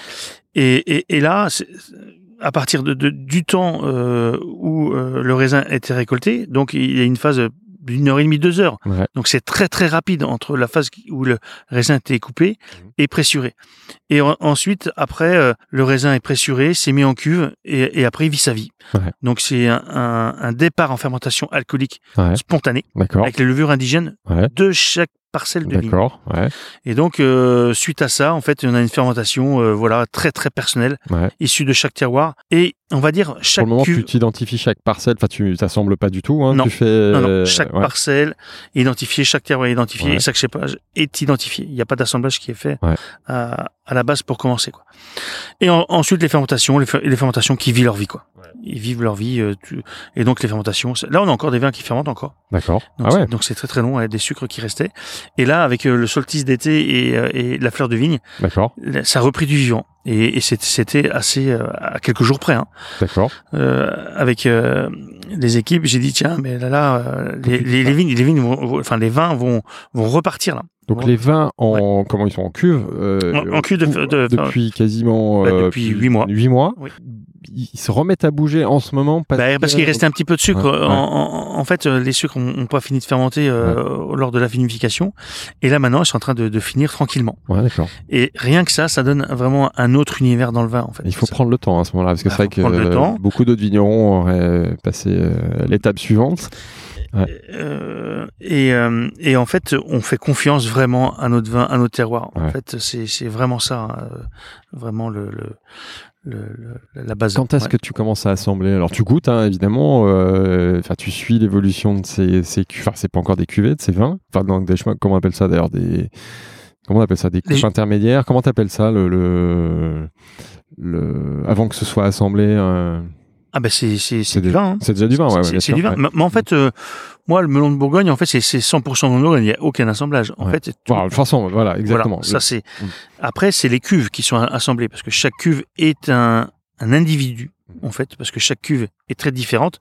C'est peut-être issu du, du euh, de la même parcelle, du même cépage vendangé le même jour, mm euh, issu du même pressoir, il y a des jus qui ont, été divisés, mhm. en fait, parce que voilà, en fonction des, volumes de chaque cuve, et on va dire, c'est une séparation, mais la base est la même. Mais par contre, à l'issue de la fermentation, puisque ce sont des levures naturelles et indigènes, ça fait deux vins totalement différents. Ce sont deux cuvées sœurs mhm. qu'on va ensuite euh, assemblés, mais qui ont un goût différent. Et c'est ce qui donne cette diversité en assemblant en fait euh, ces différents euh, différentes cuves. Donc aujourd'hui, tu as tour muscadet, donc c'est forcément du melon d'un terroir, et après tes assemblages comme Justice dont on parlait. Alors là, on est en Vin de France. Là, on est sur un assemblage chardonnay savanien. Donc là, l'assemblage il est fait directement à la parcelle, directement. Quand on vendange, en fait, on, on assemble directement les raisins.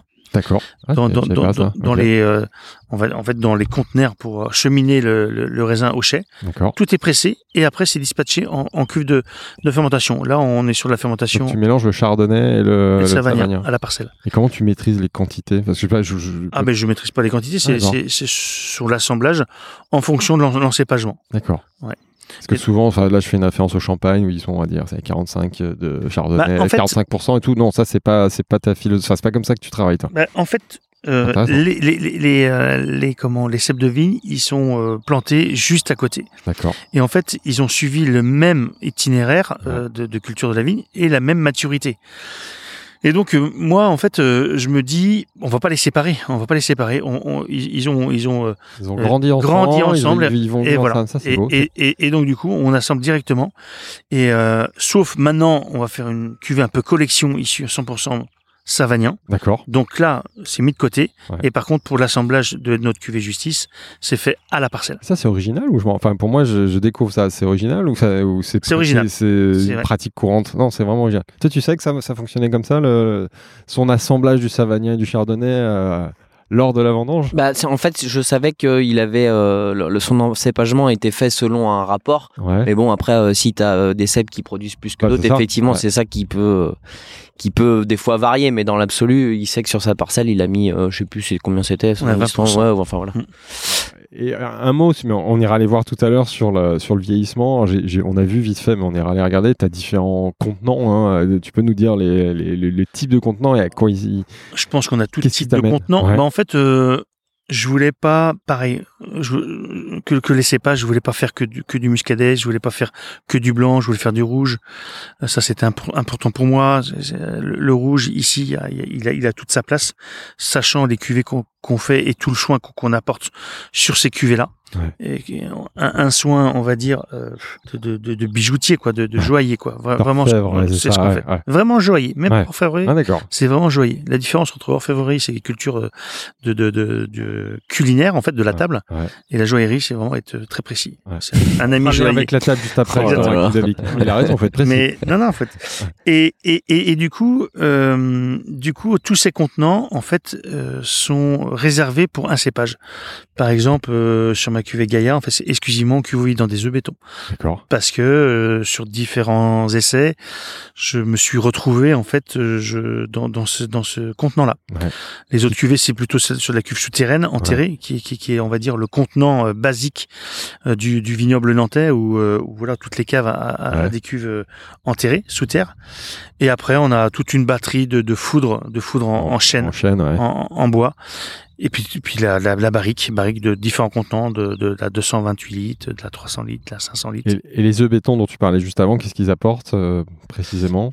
Ben, en fait, la forme, hein, donc, la en forme, c'est un œuf géant. Voilà. J'inviterai nos auditeurs à regarder les photos de la mm. deuxième séquence qu'on mettra sur nos, différents réseaux sociaux qu'on connaît. Hein, c'est vraiment des, un énorme œuf en béton. C'est ça. En fait, pour reprendre euh, en gros l'œuf béton, c'est il y a un courant interne qui est créé euh, dans dans l'œuf dû à la forme.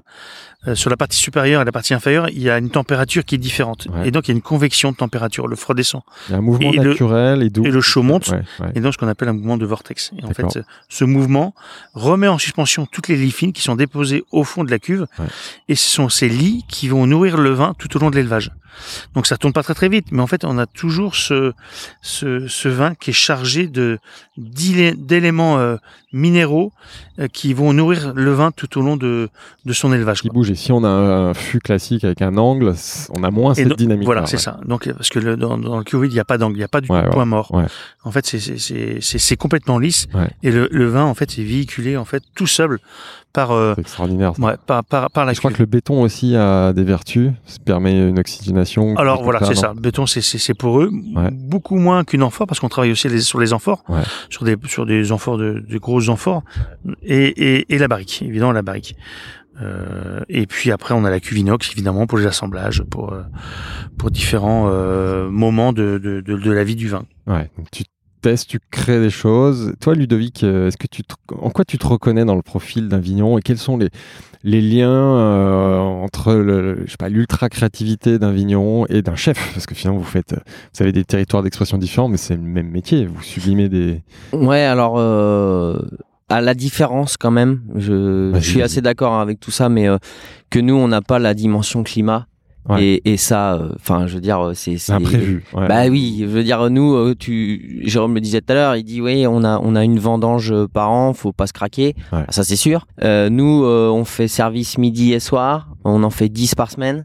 Euh, tu fais un service du mardi midi, un plat qui te plaît pas trop, le soir t'arrives déjà un peu à le rectifier, le mercredi midi il est censé être mieux, et le jeudi, vendredi, enfin voilà, tout, on a, tout se joue pas. On a on a on a gommé voilà quelques soucis. Alors je dis pas qu'il est abouti, mais voilà. Tandis que eux, le vin, euh, alors ils ont tous travail à faire, donc comme on a dit, et puis ils combinent plusieurs choses. Parce que ils, ils, ils combinent le travail à la vigne, donc euh, du, la culture euh, des sols et du fruit. Ouais. Ensuite, euh, la transformation de la matière première. Donc là, euh, c'est vraiment euh, bah, passer d'un état à un autre. Ouais. Et puis après, bah, la vinif, euh, qui est vraiment la cuisine, en tout cas la, la, signature ouais. qu'ils veulent apporter au vin. Alors, il y a certains vignerons qui n'ont pas cette signature, peu importe, et, et d'autres qui l'ont, et d'autres qui l'ont très marqué. Aujourd'hui, on est capable, quand on boit un vin, de savoir le, le vigneron qui l'a fait, le style. Alors, j'ai pas la prétention de le savoir, mais je sais qu'il y a des. Toi, des, toi je te fais goûter une bouteille à l'aveugle de Jérôme, tu penses que tu la reconnais?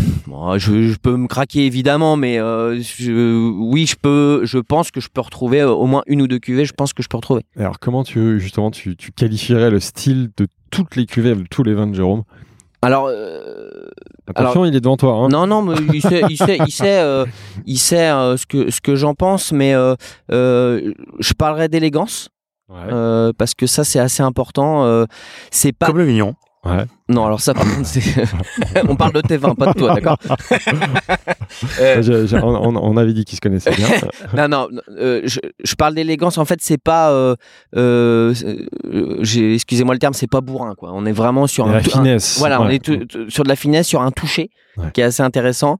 Ce que j'aime dans ces vins, et aussi bien dans ces blancs que dans ces rouges, c'est qu'il y a toujours une pointe de tension et d'acidité. Ouais et c'est ce qui me ressemble dans ma cuisine puisque ouais. moi c'est ce que je travaille aussi euh, l'acidité euh, apportée soit par les vinaigres soit par les agrumes euh, etc donc c'est pour ça que nos accords enfin ça matche bien ouais. et, et ce et, et, de ce fait, cette acidité qu'il y a dans ces vins, alors attention, hein, acidité maîtrisée, enfin, bien sûr, faut vraiment agréable. faut qu'on soit bien d'accord là-dessus. L'acidité minérale, l'acidité ah, en fait voilà. qui. Non, non, mais parce que les gens. Mais pas acide. L'acidité, mais pas acide. Euh, Aujourd'hui, euh, voilà, on a l'impression des fois, en goûtant certains vins, de, de presser un citron, quoi. Faut ouais, pas exagérer. voilà. je, je, c'est maîtrisé. C'est équilibré. Euh, voilà, équilibré et, et bah, de ce fait, une grande buvabilité. Ouais. C'est bête, mais je veux dire, il y a un moment, c'est pas lourd. Euh, euh, à, à, la manière que nous, on fait un, un set séquence dégustation, ouais. euh, à la fin, tu dois sortir du repas, tu es léger. Ouais. Pourtant, tu as mangé sept plats, voilà. Et bah là, et, pareil. Et, goûté cette Et tu as voilà. bu sept bouteilles. ah, peut-être peut pas cette bouteille, mais au moins cette très bien. très bien. Voilà. Non, non, non, mais j'exagère encore, mais euh, vraiment. Et, et, et ces vins-là qui te permettent de rester sur le fil ouais d'un menu euh, parce que moi je parle de c'est ce qui me plaît moi c'est les accords mais ouais. vins pendant pendant un repas ouais. ces vins qui te maintiennent sur le fil là de, de du rasoir et qui te et qui te t'empâtent pas ouais. et qui te donnent toujours l'envie d'en de, de, regoûter et de manger en même temps enfin voilà tu salives Il en, fait, tu salis, c'est salivant en fait. Ouais, mm. il, en parle bien, il est bon. Hein. Euh, ah bah oui. On va, de toute façon, tout à l'heure, on va les, on va aller goûter des, certaines cuvées, pas toutes, hein, parce que si, voilà, quelques quelques-unes, et je sens qu'il va pouvoir m'aider à, à, exprimer ce qu'il ressent. Et puis tu nous diras d'ailleurs comment tu les associes. Avant justement de partir dans les chais et de découvrir tes cuvées, une dernière question sur les, les débouchés. Donc tu, tu vends à qui, quel type de client, euh, Jérôme? Alors Qu'est-ce qu'il recherche quand, je me suis installé, en fait, il fallait trouver sa, clientèle. Hein, et, toute clientèle était bonne à, ce moment-là. C'est vrai que tu pensais qu'une chose, une seule chose, c'est de vendre tes vins pour valoriser et pour pouvoir payer tes factures. Ouais. Et, et, et, ça, c'est pas évident hein, quand tu t'installes, en fait, trouver sa clientèle. Euh, et euh, tout le monde n'est pas commercial non plus. Aussi, avoir le pouvoir de vendre ses vins, c'est pas voué à tout le monde. Mmh. Euh, maintenant, maintenant, euh, on fait une bonne grosse partie d'export encore. On a tendance un peu à diminuer, mais mais on fait de plus en plus de pays parce que il y a de plus en plus de demandes et des et des pays qui sont absolument Gastronome. Gastronome, là, le, dernier euh, en date, ça va être, ça va être le Pérou, quoi. D'accord. Ah, il, voyage. À Lima. Ouais. Ah ouais, non, mais là, au central, euh, qui vient d'être élu meilleur restaurant du monde. Du euh, classement 50 Best. C'est ça. Donc, ils, ont, ils ont tes vins. Ouais, c'est ça. Bravo. Et donc, ils sont venus ici. C'est ce que je disais en intro, hein, des belles, tes vins sont dans des belles tables. C'est un honneur de t'avoir aujourd'hui. Non, avec plaisir. Et non, mais on fait dans 45 pays et, et puis après toute la restauration, très ancrée ici dans, dans le vignoble, hein, quand même. Hein. Et, et, et puis après, voilà, chaque année, on s'étoffe de nouvelles clientèles. Euh, c'est plutôt donc le restaurant restauration. étoilé, euh, et bistrot, ouais, des très bons bistrots. À partir du moment en fait qu'on sache parler de mes vins et qu'on donne un petit peu de nouvelles aussi du vigneron. Et surtout, moi, ce qui m'importe, c'est surtout avoir des ambassadeurs, des gens qui puissent parler en fait de ce qui se passe dans le vignoble, de ce qui se passe, enfin dans, dans mon vignoble, ce qui se passe, pourquoi on fait ces, ces, pages-là, pourquoi ces terroirs-là, pourquoi euh, on a on a fait ces élevages, euh, vraiment euh, qu'on ait des ambassadeurs. C'est sûr que qui explique les vins, voilà. Voilà, ça c'est. On, on, commence à le comprendre. Tu as une démarche qui est quand même assez atypique, originale, qui explique ces vins et, c'est bien d'en parler. Donc on encourage d'ailleurs tous les ambassadeurs. Tu pourras faire circuler le podcast à tous tes clients et tes ambassadeurs. Ça, tout à fait. Mais normalement ils connaissent. Oui, ah bah ah. bien sûr. qu'on essaie de recevoir un peu tous les ans, qu'on fait déguster. Il y, a, il y, a, toujours des petites nouveautés, il y a toujours des petites anecdotes à raconter sur le vignoble avec les différents projets qu'on qu'on mène. Et les chefs locaux, tu bosses, euh, tu bosses bien avec les, les meilleurs, ouais, les meilleurs dont Ludovic est ambassadeur. Bien sûr, pour ça Ludo fait partie, fait partie des, des, des, des trublions euh, grands chefs euh, locaux du Grand Ouest. Euh, non, mais en fait, ce, qui est, ce qui est assez intéressant, ce que disait Jérôme, parce que j'ai un peu traversé ça aussi. il dit quand on s'installe, on veut vendre ses vins et puis on veut payer les factures, et c'est une réalité. moi, je l'ai vécu quand je me suis installé en 2012. Hein, J'arrivais, j'avais mis toutes mes économies dans le centre de Nantes personne me connaissait. Mmh.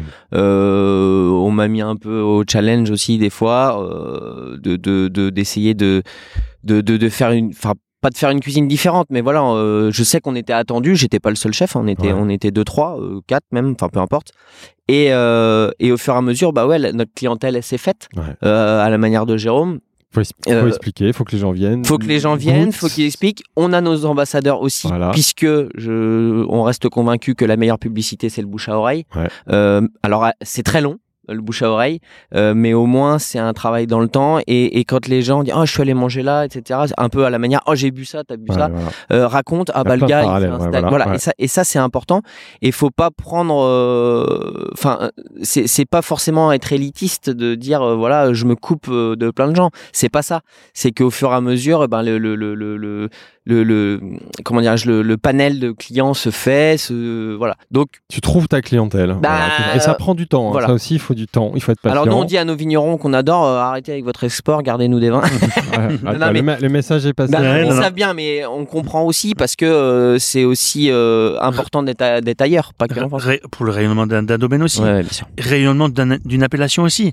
C'est que au jour d'aujourd'hui le, le, le, muscadet sort un petit peu de, de la tête de l'eau parce que on fait des vins, euh, voilà, avec avec une énergie, avec de l'acidité, et, et, c'est vrai que plein de vignerons ici dans le vignoble bah, tirent euh, grâce à, ça, et, ça c'est très bien. Non, c'est vrai. Et, qu'on voit de plus en plus des muscadets mis sur des tables, mais que ça soit en France ou à l'étranger. Et, ça, et ça c'est super, renaître, faire renaître une belle appellation qui a jamais tiré vraiment vers le haut, mais qui a toujours été là. Ça a toujours été une appellation qui était très très, mais toujours connu, mais très très connu à Paris dans les années 70-80. C'est muscadet, mais il y a du muscadet partout, ouais. mais qui n'était pas forcément bien placé et valorisé. Ouais, c'est l'image. C'était l'image, l'image, elle, était là, le petit ballon euh, sur le comptoir de, de Blanc, c'était du muscadet, c'était du muscadet. C'est agréable, mais ça dit pas grand chose. C'est pour ça qu'il faut le retravailler. Exactement. Et, donc on, retravaille et on sait très bien qu'il y a un potentiel pour faire des grands vins. Quand, je, quand je dis des grands vins, j'ai pas peur du mot, des grands vins. Et j'ai l'impression que t'as pas fini. De... On parlera ah d'avenir après tes projets, mais j'ai l'impression que t'as pas fini de, de nous surprendre. Ah non, bah non, là voilà, en plein milieu des vignes euh, vous explique un peu tout à, tout à l'heure les, les, les, projets et on n'a pas fini. Non, non, non, on est en, on est en troisième sur une boîte de 8 vitesses. Hein. c'est clair. Bah, ça, ça fait plaisir d'entendre ça. Hein. C'est génial. En tout cas, bel exemple. En quatrième peut-être, allez. Il faut qu'on avance. Je vous propose qu'on attaque dans quelques secondes la, la, deuxième partie de ce podcast. Donc, on va, va arrêter ici au milieu des lignes. On va se déplacer. On va, on va reprendre euh, dans les chais. Donc, comme ça, on pourra redire un mot sur les différents contenants et surtout goûter quelques cuvées que tu puisses nous expliquer. On y va, messieurs? Yes, allez, c'est parti.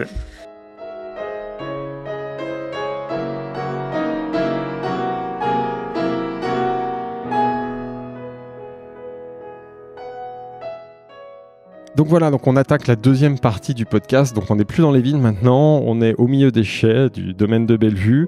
Donc on est entouré par ces fameux contenants dont on vient de parler. Donc pareil, là j'invite nos, auditeurs à regarder les photos sur les différents réseaux sociaux. Vous pourrez découvrir ces fameux œufs en béton. Qu'est-ce que tu as d'autre là, Jérôme, autour de nous? Donc on a toute, toute une batterie de, de foudres euh, avec différentes formes, en forme ovale, en forme tronconique. Ah oui, même les foudres, ils ont des formes différentes, d'accord. Pour euh, justement euh, sur la, sur la circulation et l'élevage. L'élevage et aussi sur les macérations pour, pour les rouges. Ouais.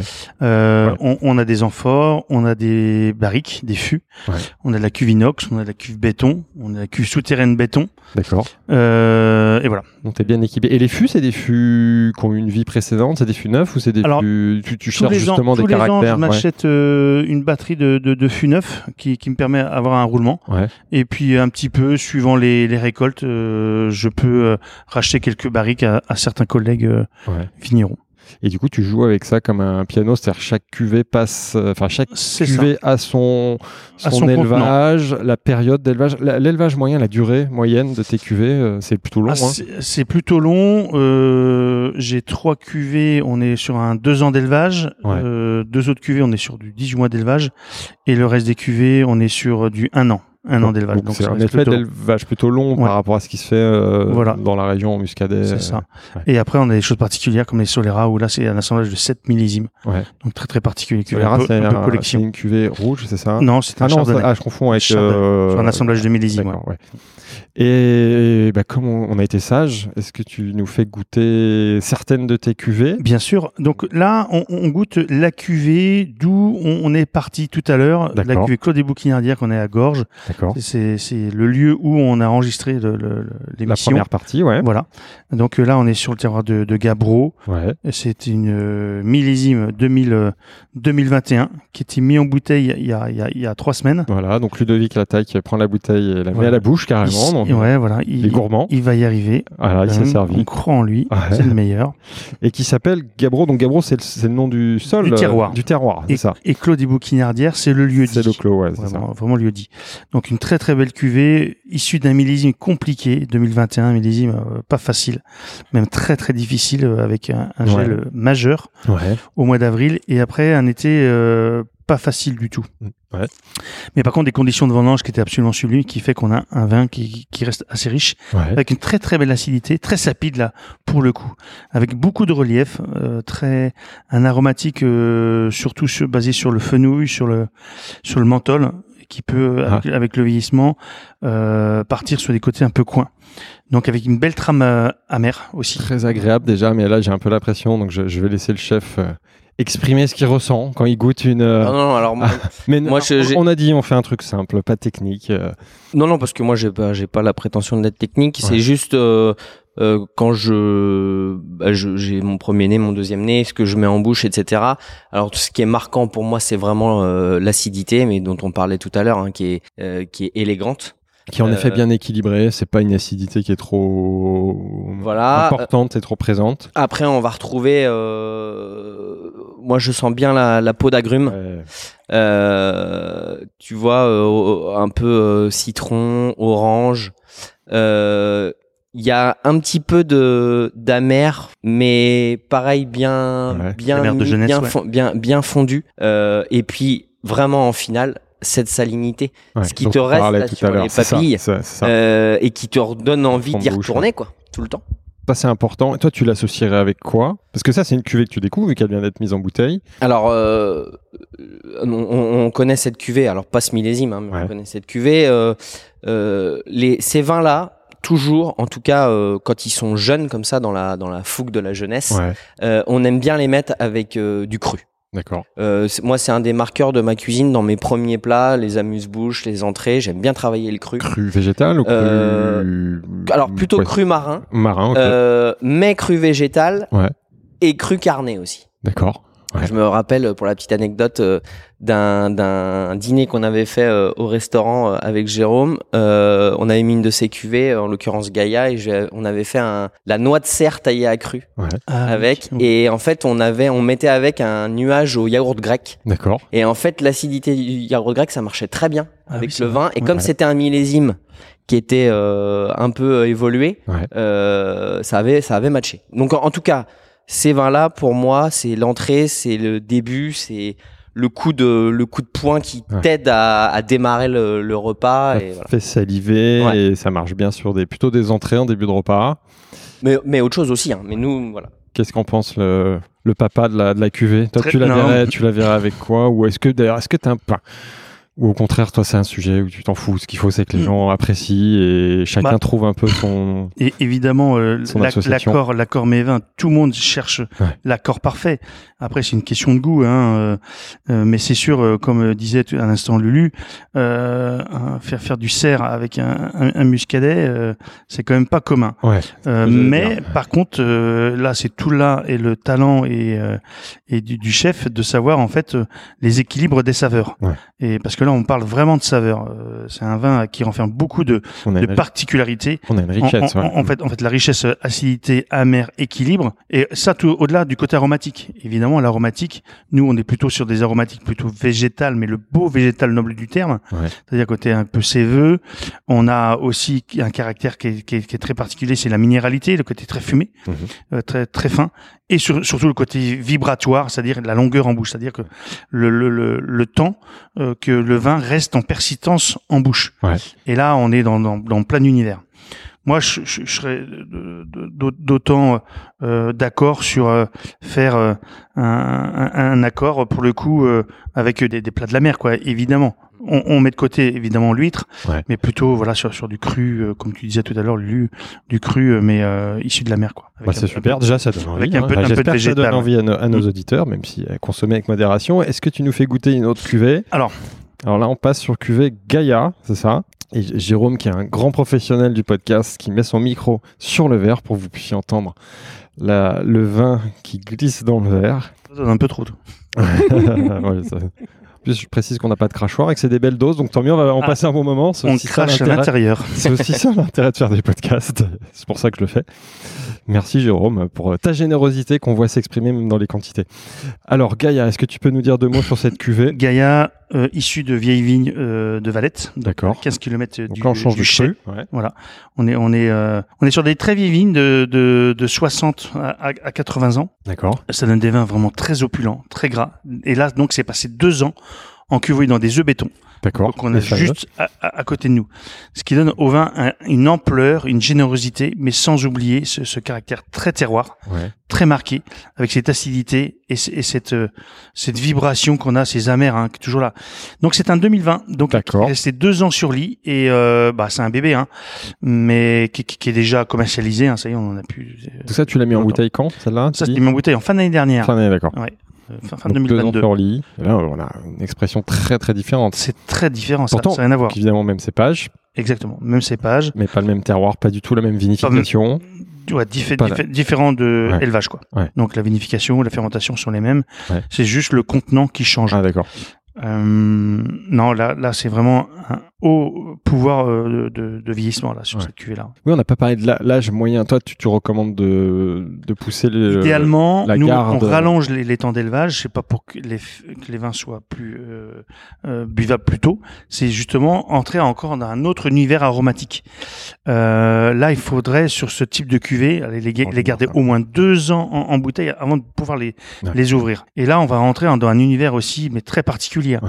Mais là, je, je vous donne rendez-vous dans 5 ans sur, sur, cette cuvée-là. Je t'écoutais, donc j'ai goûté euh, avec un peu de décalage, mais c'est vrai que c'est extraordinaire cette cuvée. Puissance, le, le, le, la, le gras, l'acidité, qui fait que malgré tout, on, on, on devient très identitaire avec, ces, avec des cuvées comme ça. Ouais. Euh, toi, tu en goûtes depuis très longtemps, Lulu. On t'a demandé tout à l'heure, est-ce que goûter ça à l'aveugle Je pense que tu mets ça au milieu ouais. de, de, de, plein d'autres, tu reconnais, puisque c'est un cépage unique, hein, qui a un tiroir unique, qui une façon de faire unique. Donc euh, c'est très singulier. C'est une cuvée très singulière. Hein, en, même temps, c'est très gourmand. c'est ce que je dis. Je me risquerais pas dans un vocabulaire, mais c'est vrai que ça. Non, mais je pense que bah, le, le, les vieilles vignes avec euh, avec ce passage en neuf et euh, les lits comme ça qui qui qui sont toujours en mouvement, ouais. c'est vrai que ça donne un vin qui est euh, qui est qui est gras mais euh, pas lourd. Ouais, Encore une fois, il est il enrobe ouais. les papilles. Et il est il est beaucoup moins dans dans l'attaque franche qu'on ouais. a eu sur sur le premier par exemple. Mais mais il y a quand même cette acidité et cette évolution.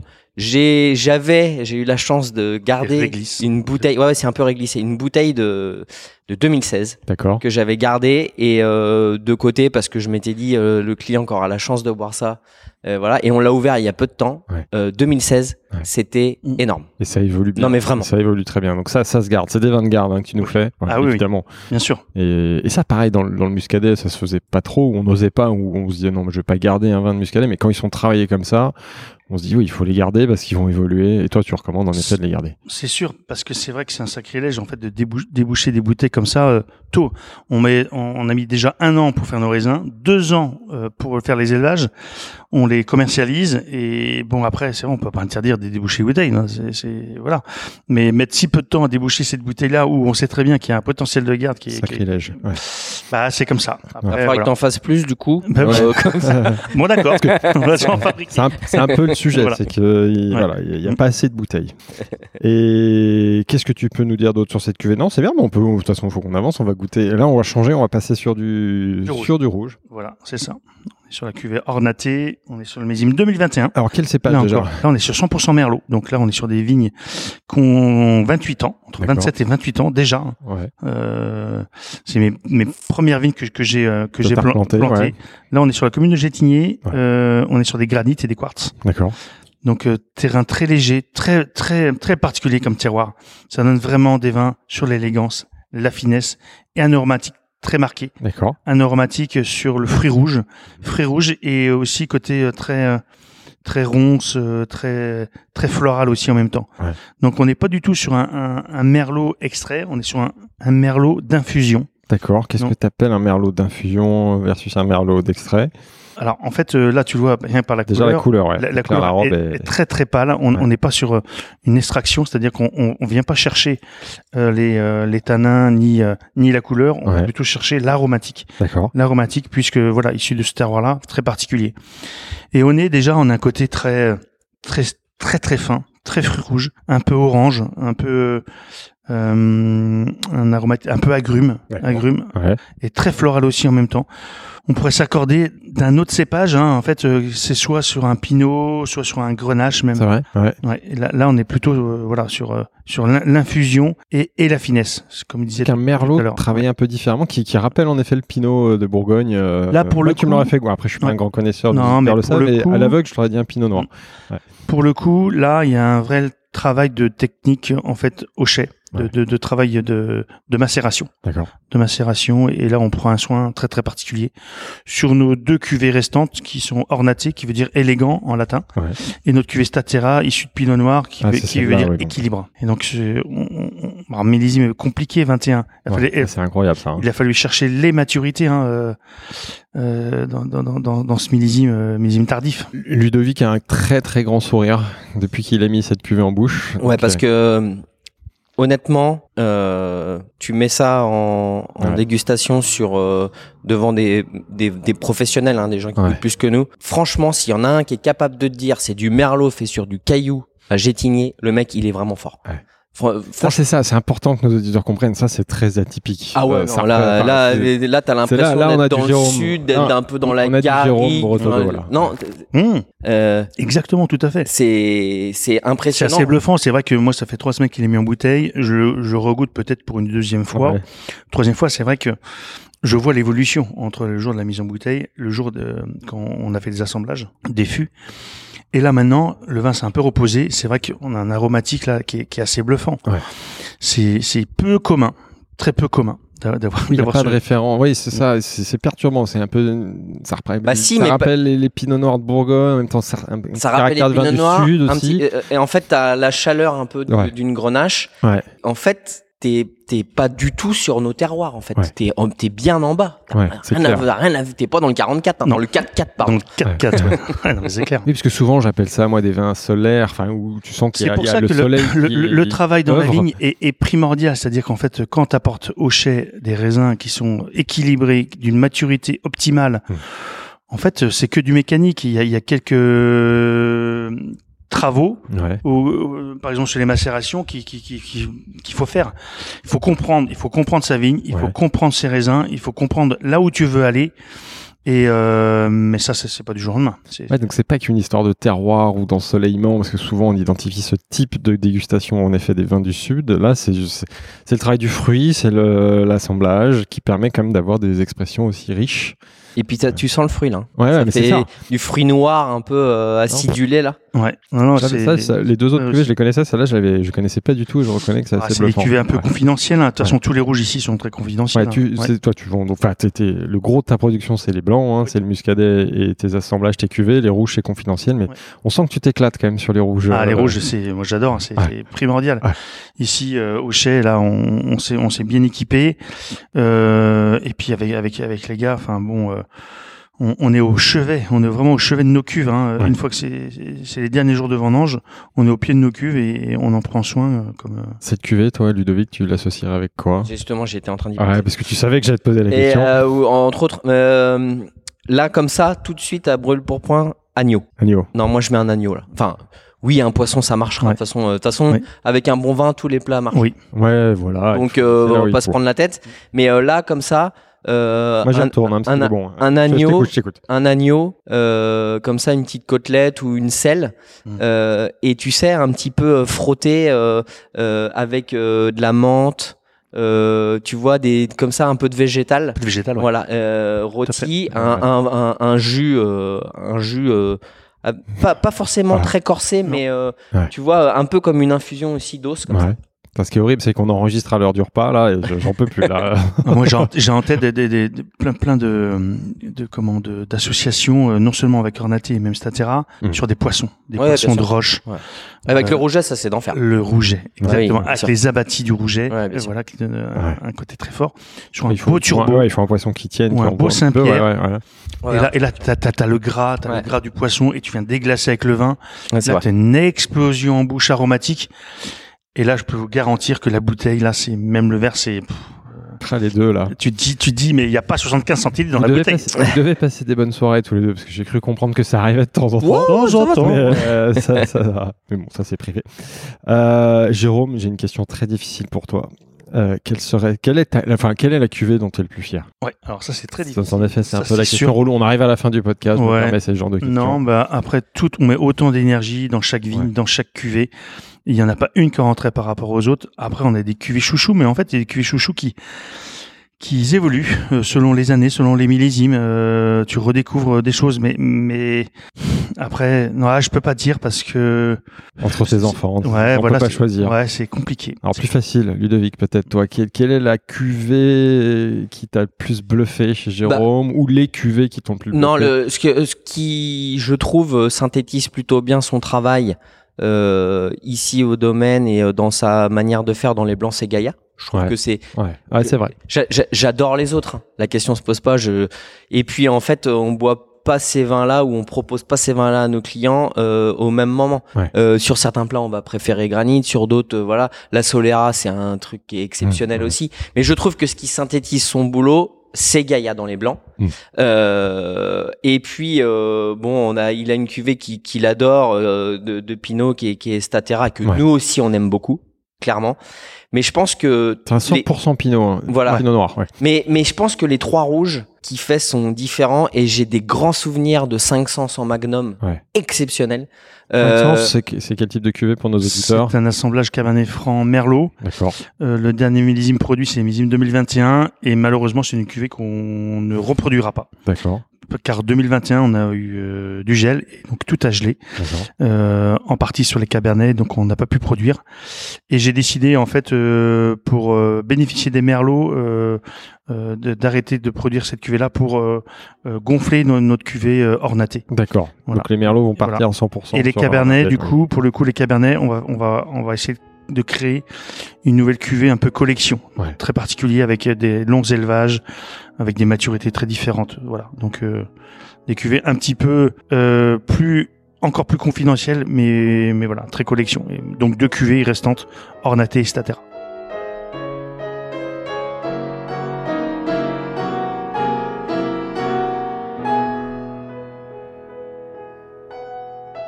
On va arriver sur la dernière séquence du podcast, on a l'habitude de parler un peu plus d'avenir, de prendre du recul. Et j'ai une question, euh, alors je ne l'ai pas posée comme ça dans mes épisodes précédents, mais Jérôme, est-ce que tu es heureux aujourd'hui? Est-ce que tu es heureux de ton travail, de ton activité? Alors, je suis heureux, euh, d'autant plus que j'ai une équipe absolument incroyable. J'ai des jeunes qui sont avec moi, et ça, faut le dire. Hein. Euh, j'ai euh, euh, comment Christine qui est là, Damien, Pierre, Félix, Amaury, ils sont avec moi depuis depuis quelques années. Qu'on salue et qui très jeunes. Donc dans la vigne, dans l'assemblée. ils sont très jeunes, ils sont passionnés. C'est que des passionnés de vin. Ils goûtent formidablement bien. Vous pouvez voir des, les bouteilles qui sont autour de nous, mhm. des bouchées. Donc c'est avec eux je les débouche. Il faut. Donc partie du métier. Je suis content parce qu'en fait ils ont bien compris l'état d'esprit où j'étais, le, le, là où je veux aller que je veux faire. Donc c'est beaucoup d'efforts, beaucoup beaucoup d'efforts, euh, beaucoup de dévotion en fait pour le domaine et ça ils le font. Et, euh, et, et je suis content parce que parce que je commence à comment à toucher au bout du doigt euh, pas, pas, pas tous mes rêves mais mais en fait certaines choses où j'ai envie d'aller et maintenant j'ai plus envie de me mettre de barrières si j'ai envie de faire quelque chose je le fais ouais. parce que on voit très bien qu'il y a un potentiel et surtout en face on a des clients qui sont réceptifs et qui sont prêts à nous suivre. Mais euh, au-delà, nous c'est quand même fou. On reçoit des courriers, on reçoit des cadeaux, on reçoit.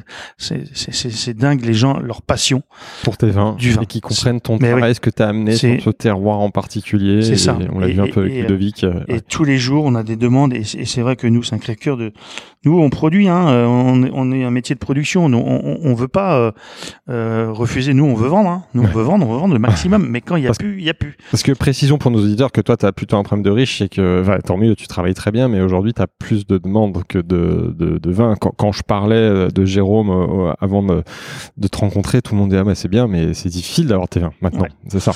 Parce que parce que euh, c'est nos vins, on les fait avec nos raisins que nos, nos, nos vignes nous donnent. Hein, T'as une limite qu'on a vue euh, sur tes parcelles, le travail de la vinification, l'élevage, le temps que tu, tu prends pour pour produire ces vins, donc tu peux pas en produire des quantités euh, sans limite. C'est ça. Et tous nos vins sont issus de, de nos vignes à 100%. Euh, on a un petit vignoble. Euh, voilà, c'est.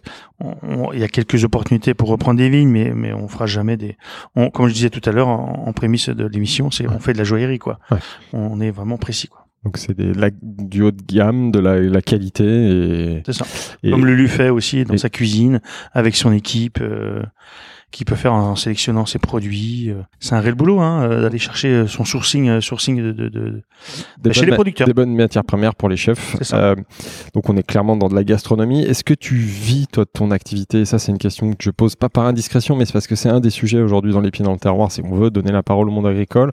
On entend souvent évidemment que le, les, les, les, agriculteurs en général vivent assez mal de leur de leur métier. C'est pour ça qu'on veut d'ailleurs ici mettre un peu plus en avant. Est-ce que toi, même si c'est un positionnement haut de gamme, on a compris. Est-ce que toi tu vis ton activité euh, Quelles sont les limites euh Alors pas depuis longtemps, pas bah depuis longtemps parce qu'en fait euh, tout, mais tout, absolument tout est réinvesti dans le domaine. C'est pour ça que, voilà, on est bien équipé. J'ai, j'ai, j'ai, mes, mes gars qui sont avec moi, euh, voilà, ils, sont là et donc on, je, je, je les, je les, je les soigne bien. Enfin, euh, ils ont l'air heureux. On en a croisé quelques-uns. Très, très, mais et, euh, et donc, et donc oui, pas depuis longtemps parce qu'en fait tout était investi directement pour acheter du matériel, pour pour euh, la charge salariale, euh, parce que parce que c'était important pour moi. J'avais j'avais un but. Ouais. Et donc c'est surtout en, en, fait euh, avoir des bons millésimes, avoir du vin à vendre, c'est-à-dire pas de gel, et donc suffisamment de volume pour pouvoir vendre du vin et, et, et de pouvoir en vivre. Mais avec les derniers millésimes qu'on a subis, que ce soit 16, 17, 19 et 2021, des millésimes négatifs, c'est-à-dire qu'en fait des, des, des rendements euh, très bas. Donc là, on vit à cause du climat. À cause du climat, on vit pas de ces millésimes-là. C'est compliqué. En plus, c'est des énormes investissements mmh. euh, depuis. Donc on commence à voir un, un, un, mieux, mais heureusement parce qu'on bosse pas pour, pour rien.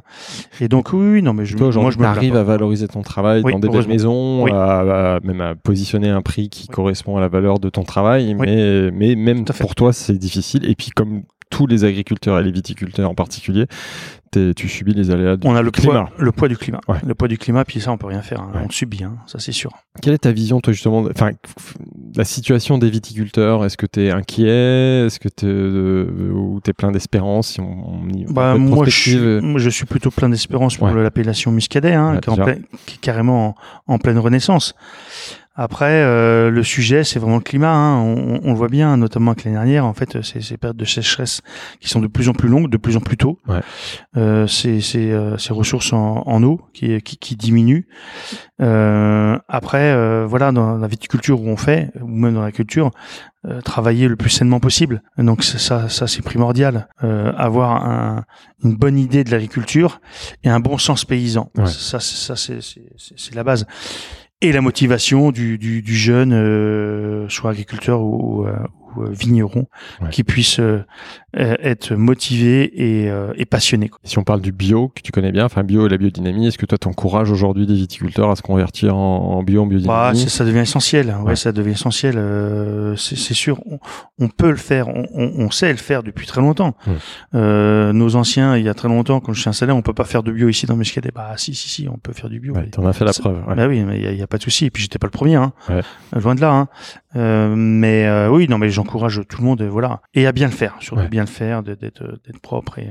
Et au global, sur le monde agricole, quelle vision tu as de l'avenir du monde agricole, de, des enjeux? Je, je, je, suis trop dans, dans mon domaine. Trop... La viticulture, voilà. Ouais, La, la, viticulture. Après, je, je, je laisse vraiment les, les agriculteurs pour euh, décider, mais euh, non, moi je pense que. C'est intéressant parce que tu as quand même un regard particulier, tu as fait la démonstration de d'une certaine démarche, mais euh, vas-y. Ouais. Après, il faut, il faut que être fier de son produit. Ouais. C'est ça le, la base de tout. Être fier de son produit. Euh, faire, faire du lait, mais il y, a des agriculteurs qui font, qui font des qualités de lait qui sont, qui sont sublimes. Donc j'encourage à faire de la vente directe. C'est pas facile. Au, c'est pas plus facile que, que faire du vin. Mmh. Euh, mais il faut valoriser, ouais. valoriser. Et en fait, la production, c'est la base de tout. Ouais. C'est revendre à quelqu'un pour qu'il lui puisse revendre. Euh, non, non, c'est la production. La production, on, on, on, a, on a les, les rênes, hein. ouais. on a les clés. C'est la production. Il faut que, absolument euh, qu'elle soit euh, rétribuée à, voilà. à, au, au, vrai prix. Ça, c'est c'est c'est la base de tout. De toute façon, plus que jamais, on a besoin d'agriculteurs, de producteurs euh, en local qui nous Bien nourrissent. C'est un des sujets de cette émission. Toi, ça. Ludovic, quelle vision tu as par rapport à tout ça, aux enjeux de, du monde agricole ou de la viticulture, si tu, si tu bah écoute, euh, en tant que chef. Bah, moi, je, je, il faut le souligner encore. Euh, tu sais, on est, on est cuisinier, on est chef, euh, mais euh, déjà, la majeure partie de notre travail au départ, c'est le sourcing. Je le dis souvent. Je dis un chef, oui, d'accord, euh, c'est en cuisine, etc. Bien sûr, mais le sourcing, ça prend beaucoup de temps. Ouais. Euh, trouver euh, le bon produit, mmh. trouver euh, la personne qui va le faire euh, avec des valeurs. Ouais. Donc là aujourd'hui, on Comme est Jérôme. avec Jérôme, on ouais. parle de vin, mais je sais que dans tes podcasts, que, pardon, podcasts précédents, tu, ouais. tu as rencontré Jean-Marie, tu as rencontré Laurent, c'est des gens avec qui je travaille, et, et, et aussi qui eux ont un amour de ce qu'ils font qui est, qui est, qui est incroyable. Euh, et, et en fait, je pense que euh, il faut, il faut à nous euh, sourcer les bons produits, les transformer de belle manière et, et qu'on entretienne ce cercle vertueux en l'achetant au bon prix et en revendant au bon prix. Ça peut paraître complètement bête ce que je dis, mais quand euh, tu as un agriculteur ou un vigneron ou quelqu'un qui te dit bon bah grâce à toi euh, pas qu'à toi euh, à, à, à, mes chefs voilà enfin en tout cas aux gens pour qui je travaille j'arrive à euh, faire quelque chose de viable, j'arrive à en tirer euh, une, une économie euh, en vivre sereine, etc. Alors, euh, euh, si tu veux, ce sera jamais euh, sur des échelles complètement délirantes, mais c'est pas grave. Si le gars ou, ou, ou, la femme, peu importe, est content de ce qu'il fait, comme dit Jérôme, il est heureux de son produit, il le vend au bon prix et en plus c'est valorisé par des gens derrière, mais attends, euh, enfin la, clé elle est là. Enfin, c'est là, c'est là où il faut qu'on revienne à ça. C'est là où on s'est un, peu perdu, mais il faut que l'agriculteur travaille bien et puisse vivre de son métier et l'important aussi. Voilà et et, le rôle des chefs. Et je me permets, je me permets de rajouter quelque chose à ça. Euh, il faut aussi prendre en compte pour le consommateur euh, la notion de d'humain et d'homme et de gens qui travaillent pour ça. Je veux dire aujourd'hui Jérôme ce qu'il fait, euh, il a cité tous ces gars juste avant, euh, voilà, c'est des gens qui sont là et forcément qu'il faut rétribuer et rémunérer et c'est bien normal, c'est de la main d'œuvre. C'est du travail. Et, et bien sûr, et, et ça fait aussi partie du prix de la bouteille. Bien sûr. Voilà. Et comme nous dans notre restauration et dans ce qu'on fait, euh, aujourd'hui, euh, on transforme. On a des gars et des jeunes femmes qui sont là de bonne heure et qui sont avec nous toute la journée. C'est des métiers passion. Et ça aussi, il faut le valoriser. Il faut que les clients ils comprennent que ça a un prix, un coût euh, en 2023 de ces gens-là. Il faut qu'on mette ça aussi en avant. Quoi. Et c'est un des rôles des chefs. vous êtes aujourd'hui un peu plus que les agriculteurs dans la lumière, donc c'est bien de prendre la parole. et je te bah remercie d'être là aujourd'hui. c'est une des raisons de ta présence, c'est de d'expliquer le travail des agriculteurs. Et j'imagine que tu le fais aussi en salle et dans ta cuisine, de raconter. Ah bah oui, parce que euh, sans, eux, on, sans eux, on n'est rien. Ce qu'on dit souvent au global dans Business of Bouffe, il n'y a pas de bonne cuisine sans bons produits. et on le fait un peu la démonstration ici. Euh, pour finir la partie sur l'avenir, quels sont vos projets? Alors d'abord, toi Jérôme, on a compris que tu étais un, un, entrepreneur ultra créatif. Quels sont tes grands projets pour l'avenir? Des nouvelles parcelles, des nouvelles cuvées, des nouveaux assemblages des... Ton nouveau club de rugby Un nouveau club de rugby euh. Ah non, euh, j'ai mon, mon, comment, mon club de rugby de cœur, hein, je, je l'ai, hein, pas de souci. Euh, non, beaucoup, beaucoup, beaucoup de projets évidemment, euh, que ce soit dans le vignoble, que ce soit dans le chai, euh, euh de nouvelles cuvées, euh, peut-être de nouveaux terroirs, mais nouveaux terroirs, d'accord. Ouais, on, non, non, je. De nouvelles parcelles. On se repose pas sur nos lauriers, justement. voilà, on étudie tout. Il y a, il y a plein d'opportunités, de choses très valorisantes. Euh, bon, c'est encore un peu tôt pour parler de certains projets, mais si, vas-y, vas-y, vas-y. Non, non, c'est trop tôt. donc, euh, donc du coup, c'est c'est galvanisant. Enfin, on sent en t'écoutant et quand on regarde un peu ton parcours qu'il va y on va continuer d'entendre parler de Jérôme ouais. Mm. Ouais. Et, et je, je, me permets de glisser quelque chose encore. Euh, T'es là pour ça hein, Non, non, mais euh, moi, je, je j'aime beaucoup de vignerons. Il y a des gens, voilà, que, que, que j'estime. Et en fait, ce qui me plaît en plus des vins de Jérôme et de ce qu'il fait, c'est que c'est vrai. Il est tout le temps en train de réfléchir à quelque chose et euh, j'ai l'impression d'être un peu comme ça, euh, sans, sans, prétention, mais en tout cas de jamais s'endormir et en fait d'être jamais content de ce qu'il fait. Toujours dans l'amélioration, euh, la recherche. Voilà, et, en fait, bah je, je et il y a plein de grands chefs qui sont comme ça, plein de grandes vignerons. On n'a rien inventé. Je veux pas dire ça, mais ce que je veux dire, c'est qu'en tout cas, euh, là, ce qu'on déguste, tu es le premier à, à le voir, c'est très très bon. Ouais mais il se dit qu'il peut peut-être encore faire mieux euh, et que et que d'une manière différente voilà. Et c'est ça, les grands créatifs bah, c'est ça qui est génial et de se dire euh, voilà euh, allez qu'est-ce que je peux faire? Et ça ça me plaît chez lui. On n'est pas contenté. C'est vrai que quand tu as sorti cette bouteille là c'est ouais, c'est génial. Et, et, donc du coup tu plonges déjà au coup d'après. Ce que tu pourrais faire de différemment ou de différent et de d'exprimer voilà. enfin, le soin qu'on apporte. Et, puis après voilà c'est du détail c'est du détail. Et c'est pour ça faut rester curieux curieux de tout, curieux de tout. Jamais se dire que tu es arrivé. Non, justement, tu es en pleine, tu, tu montes barreau par barreau et jamais tu arriveras en haut. Jamais, jamais, jamais, jamais, jamais. C'est impossible. Toujours curieux, curieux de tout et, et, et, d'aller d'aller voir ce qui se passe ailleurs. Ah. Et, et, c'est important. Tu l'as dit tout à l'heure. Ah, mais ça, c'est. Tu continues aujourd'hui. Ah, tu as parlé du bordelais tout à l'heure. Essentiel. Tu continues de déguster. À partout. Quelle grande appellation d'ailleurs en France et à l'étranger t'inspire particulièrement ou attire ton attention ouais. Ah, j'ai une région de cœur, évidemment, là, euh, depuis plusieurs années, qui est, qui est la Bourgogne, euh, évidemment, avec le Pinot Noir. Ouais, le Pinot Noir, donc, ça, m'étonne pas. Donc, du coup, sur l'élégance, la finesse euh, et, et, et, les équilibres. donc là, tu vas déguster, tu rencontres tes homologues, tu, tu, regardes comment ils bossent, comment ils travaillent. Exactement, exactement. Maintenant, je pense que l'inverse aussi, tu as des, mais oui, bien sûr, qui viennent te voir. Surtout sur le, non seulement les vins, mais je pense qu'ils s'en inspirent beaucoup. Tu m'arrêtes si je me trompe sur la culture des sols. Ouais, euh, c'est vraiment un gros travail qui fait la vie. travail des sols. Ouais.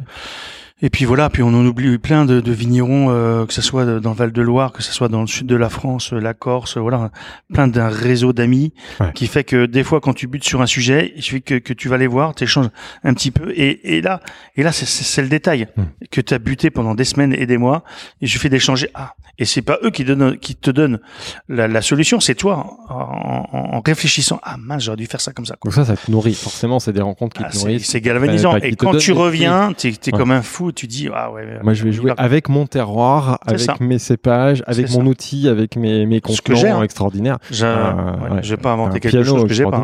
Ah oui c'est ça. Exactement. Comme chez un grand chef. Et toi, Ludovic, tes projets Donc du coup, bah moi j'ai racheté un domaine. tu te lances, tu te lances, tu te lances dans la viticulture. Non, non, absolument pas. Euh, Qu'est-ce que je peux te dire? Je peux te dire que euh, Lulu Rouget, île de Nantes. Ouais, Lulu Rouget, île de Nantes, 11e année d'exploitation, euh, 5 ans et demi euh, sur l'île de Nantes. Euh, un joli projet qui va sortir euh, sur euh, octobre-novembre. Ouais, donc certainement au moment de la diffusion de l'épisode. Hein, donc ouais. tu, peux, nous en dire plus. Alors si, si c'est au moment de la diffusion de l'épisode, je peux te parler du fait que je sors mon livre. D'accord. et j'en suis vraiment très content. D'accord. voilà. 10 ans de Lulu Rouget, 250 pages. C'est la première fois que tu t'édites un livre Ouais, c'est la première fois. J'ai fait une belle rencontre. Est-ce que je serai dessus Est-ce que tu parles de tes producteurs J'en ai bien peur. ah, donc il y aura. Ben voilà, en fait, si tu veux, c'est c'est un opus qui va rassembler euh, euh, des recettes, mais également des focus producteurs parce que voilà. J'y reviens. Sans eux, on n'est rien. Il n'y a pas de grande cuisine voilà. sans bon Et puis, bah, comme je suis un fan de vin, passionné, avec encore des tonnes de choses à apprendre, j'en suis vraiment conscient, mais euh, justement, je me nourris des rencontres que j'ai et, et, un focus sur le muscadet, parce que je ne pouvais pas faire un vin euh, sur, euh, euh, pardon, tu vois. ça commence, voilà, voilà ça. Il, commence à mélanger les consonnes et les voyelles, c'est pas mal. il doit y avoir un peu d'alcool dans, dans, tes boissons. Je ne pouvais pas faire un livre sans parler de vin et sans parler de, de du muscadet et voilà. Donc, écoute, on est en phase de finition. Il s'appellera comment le livre? Tu peux pas le dire peut-être encore? Ah, je peux pas le dire encore, mais bon, allez, je te le dis quand même. Vas-y, vas-y. ça s'appellera un cuisinier en ville. Parfait. Voilà, donc euh, je suis très content de ça. Voilà. Bravo, beau projet. Euh, on arrive à la fin du podcast. Est-ce que vous avez tous les deux quelque chose à ajouter pour, euh, pour compléter ce qu'on vient d'évoquer, Jérôme? Ben, non, mais je suis très content. Un message à passer à nos auditeurs qui t'écoutent dans la France entière et qui aiment la bouffe. Hein, buvez bon, buvez bien, mangez bon, mangez bien. Euh, venez sur Nantes, venez découvrir euh, la cuisine de chez Lulu. Bon ben voilà. Et les vins de chez Jérôme. Et venez découvrir le muscadet, euh, voilà, et, euh, et, et, nos vins. Non mais sûr. et toi, vas-y. Moi, juste pour, enfin voilà, c'est de dire que euh, à travers toute la France et il y a des amoureux de, de plein de belles choses et ici il y a un amoureux de ce qu'il fait ouais qui est même un peu euh, fêlé parfois, mais justement c'est ça qui est beau, fêlé et fragile, mais c'est ce qui est beau. Et c'est ce qui fait qu'il nous sort des vins euh, vraiment top quoi. Donc il, il, est déjà très demandé, mais j'encourage nos auditeurs les plus passionnés à essayer de le contacter pour venir le rencontrer, déguster ses vins parce que ça vaut vraiment le détour. Donc on arrive à la fin du podcast. Merci à tous les deux pour cet échange. Merci à toi. Merci à toi. Oui, merci, spontané et vivant. J'en profite pour inviter nos auditeurs à écouter euh, les autres épisodes de l'émission Les Pieds dans le terroir euh, en partenariat avec le Voyage à Nantes. Merci à notre partenaire Le Voyage à Nantes. J'espère qu'on vous aura donné envie d'en savoir plus sur les richesses du terroir et de la gastronomie à Nantes et autour de Nantes. N'hésitez pas, comme vient de le dire Jérôme, à venir tester et goûter par vous-même. Merci à tous nos auditeurs qui nous ont écoutés jusqu'au bout. Merci à tous les deux et à très bientôt. Merci, merci à vous. Salut Lulu. Si le podcast vous a plu, n'hésitez pas à vous abonner à Business of Bouffe sur votre appli audio et à partager l'info autour de vous. Vous pouvez aussi nous laisser 5 étoiles sur Apple Podcast ou Spotify, c'est important pour nous aider à gagner de la visibilité. Merci et à très bientôt.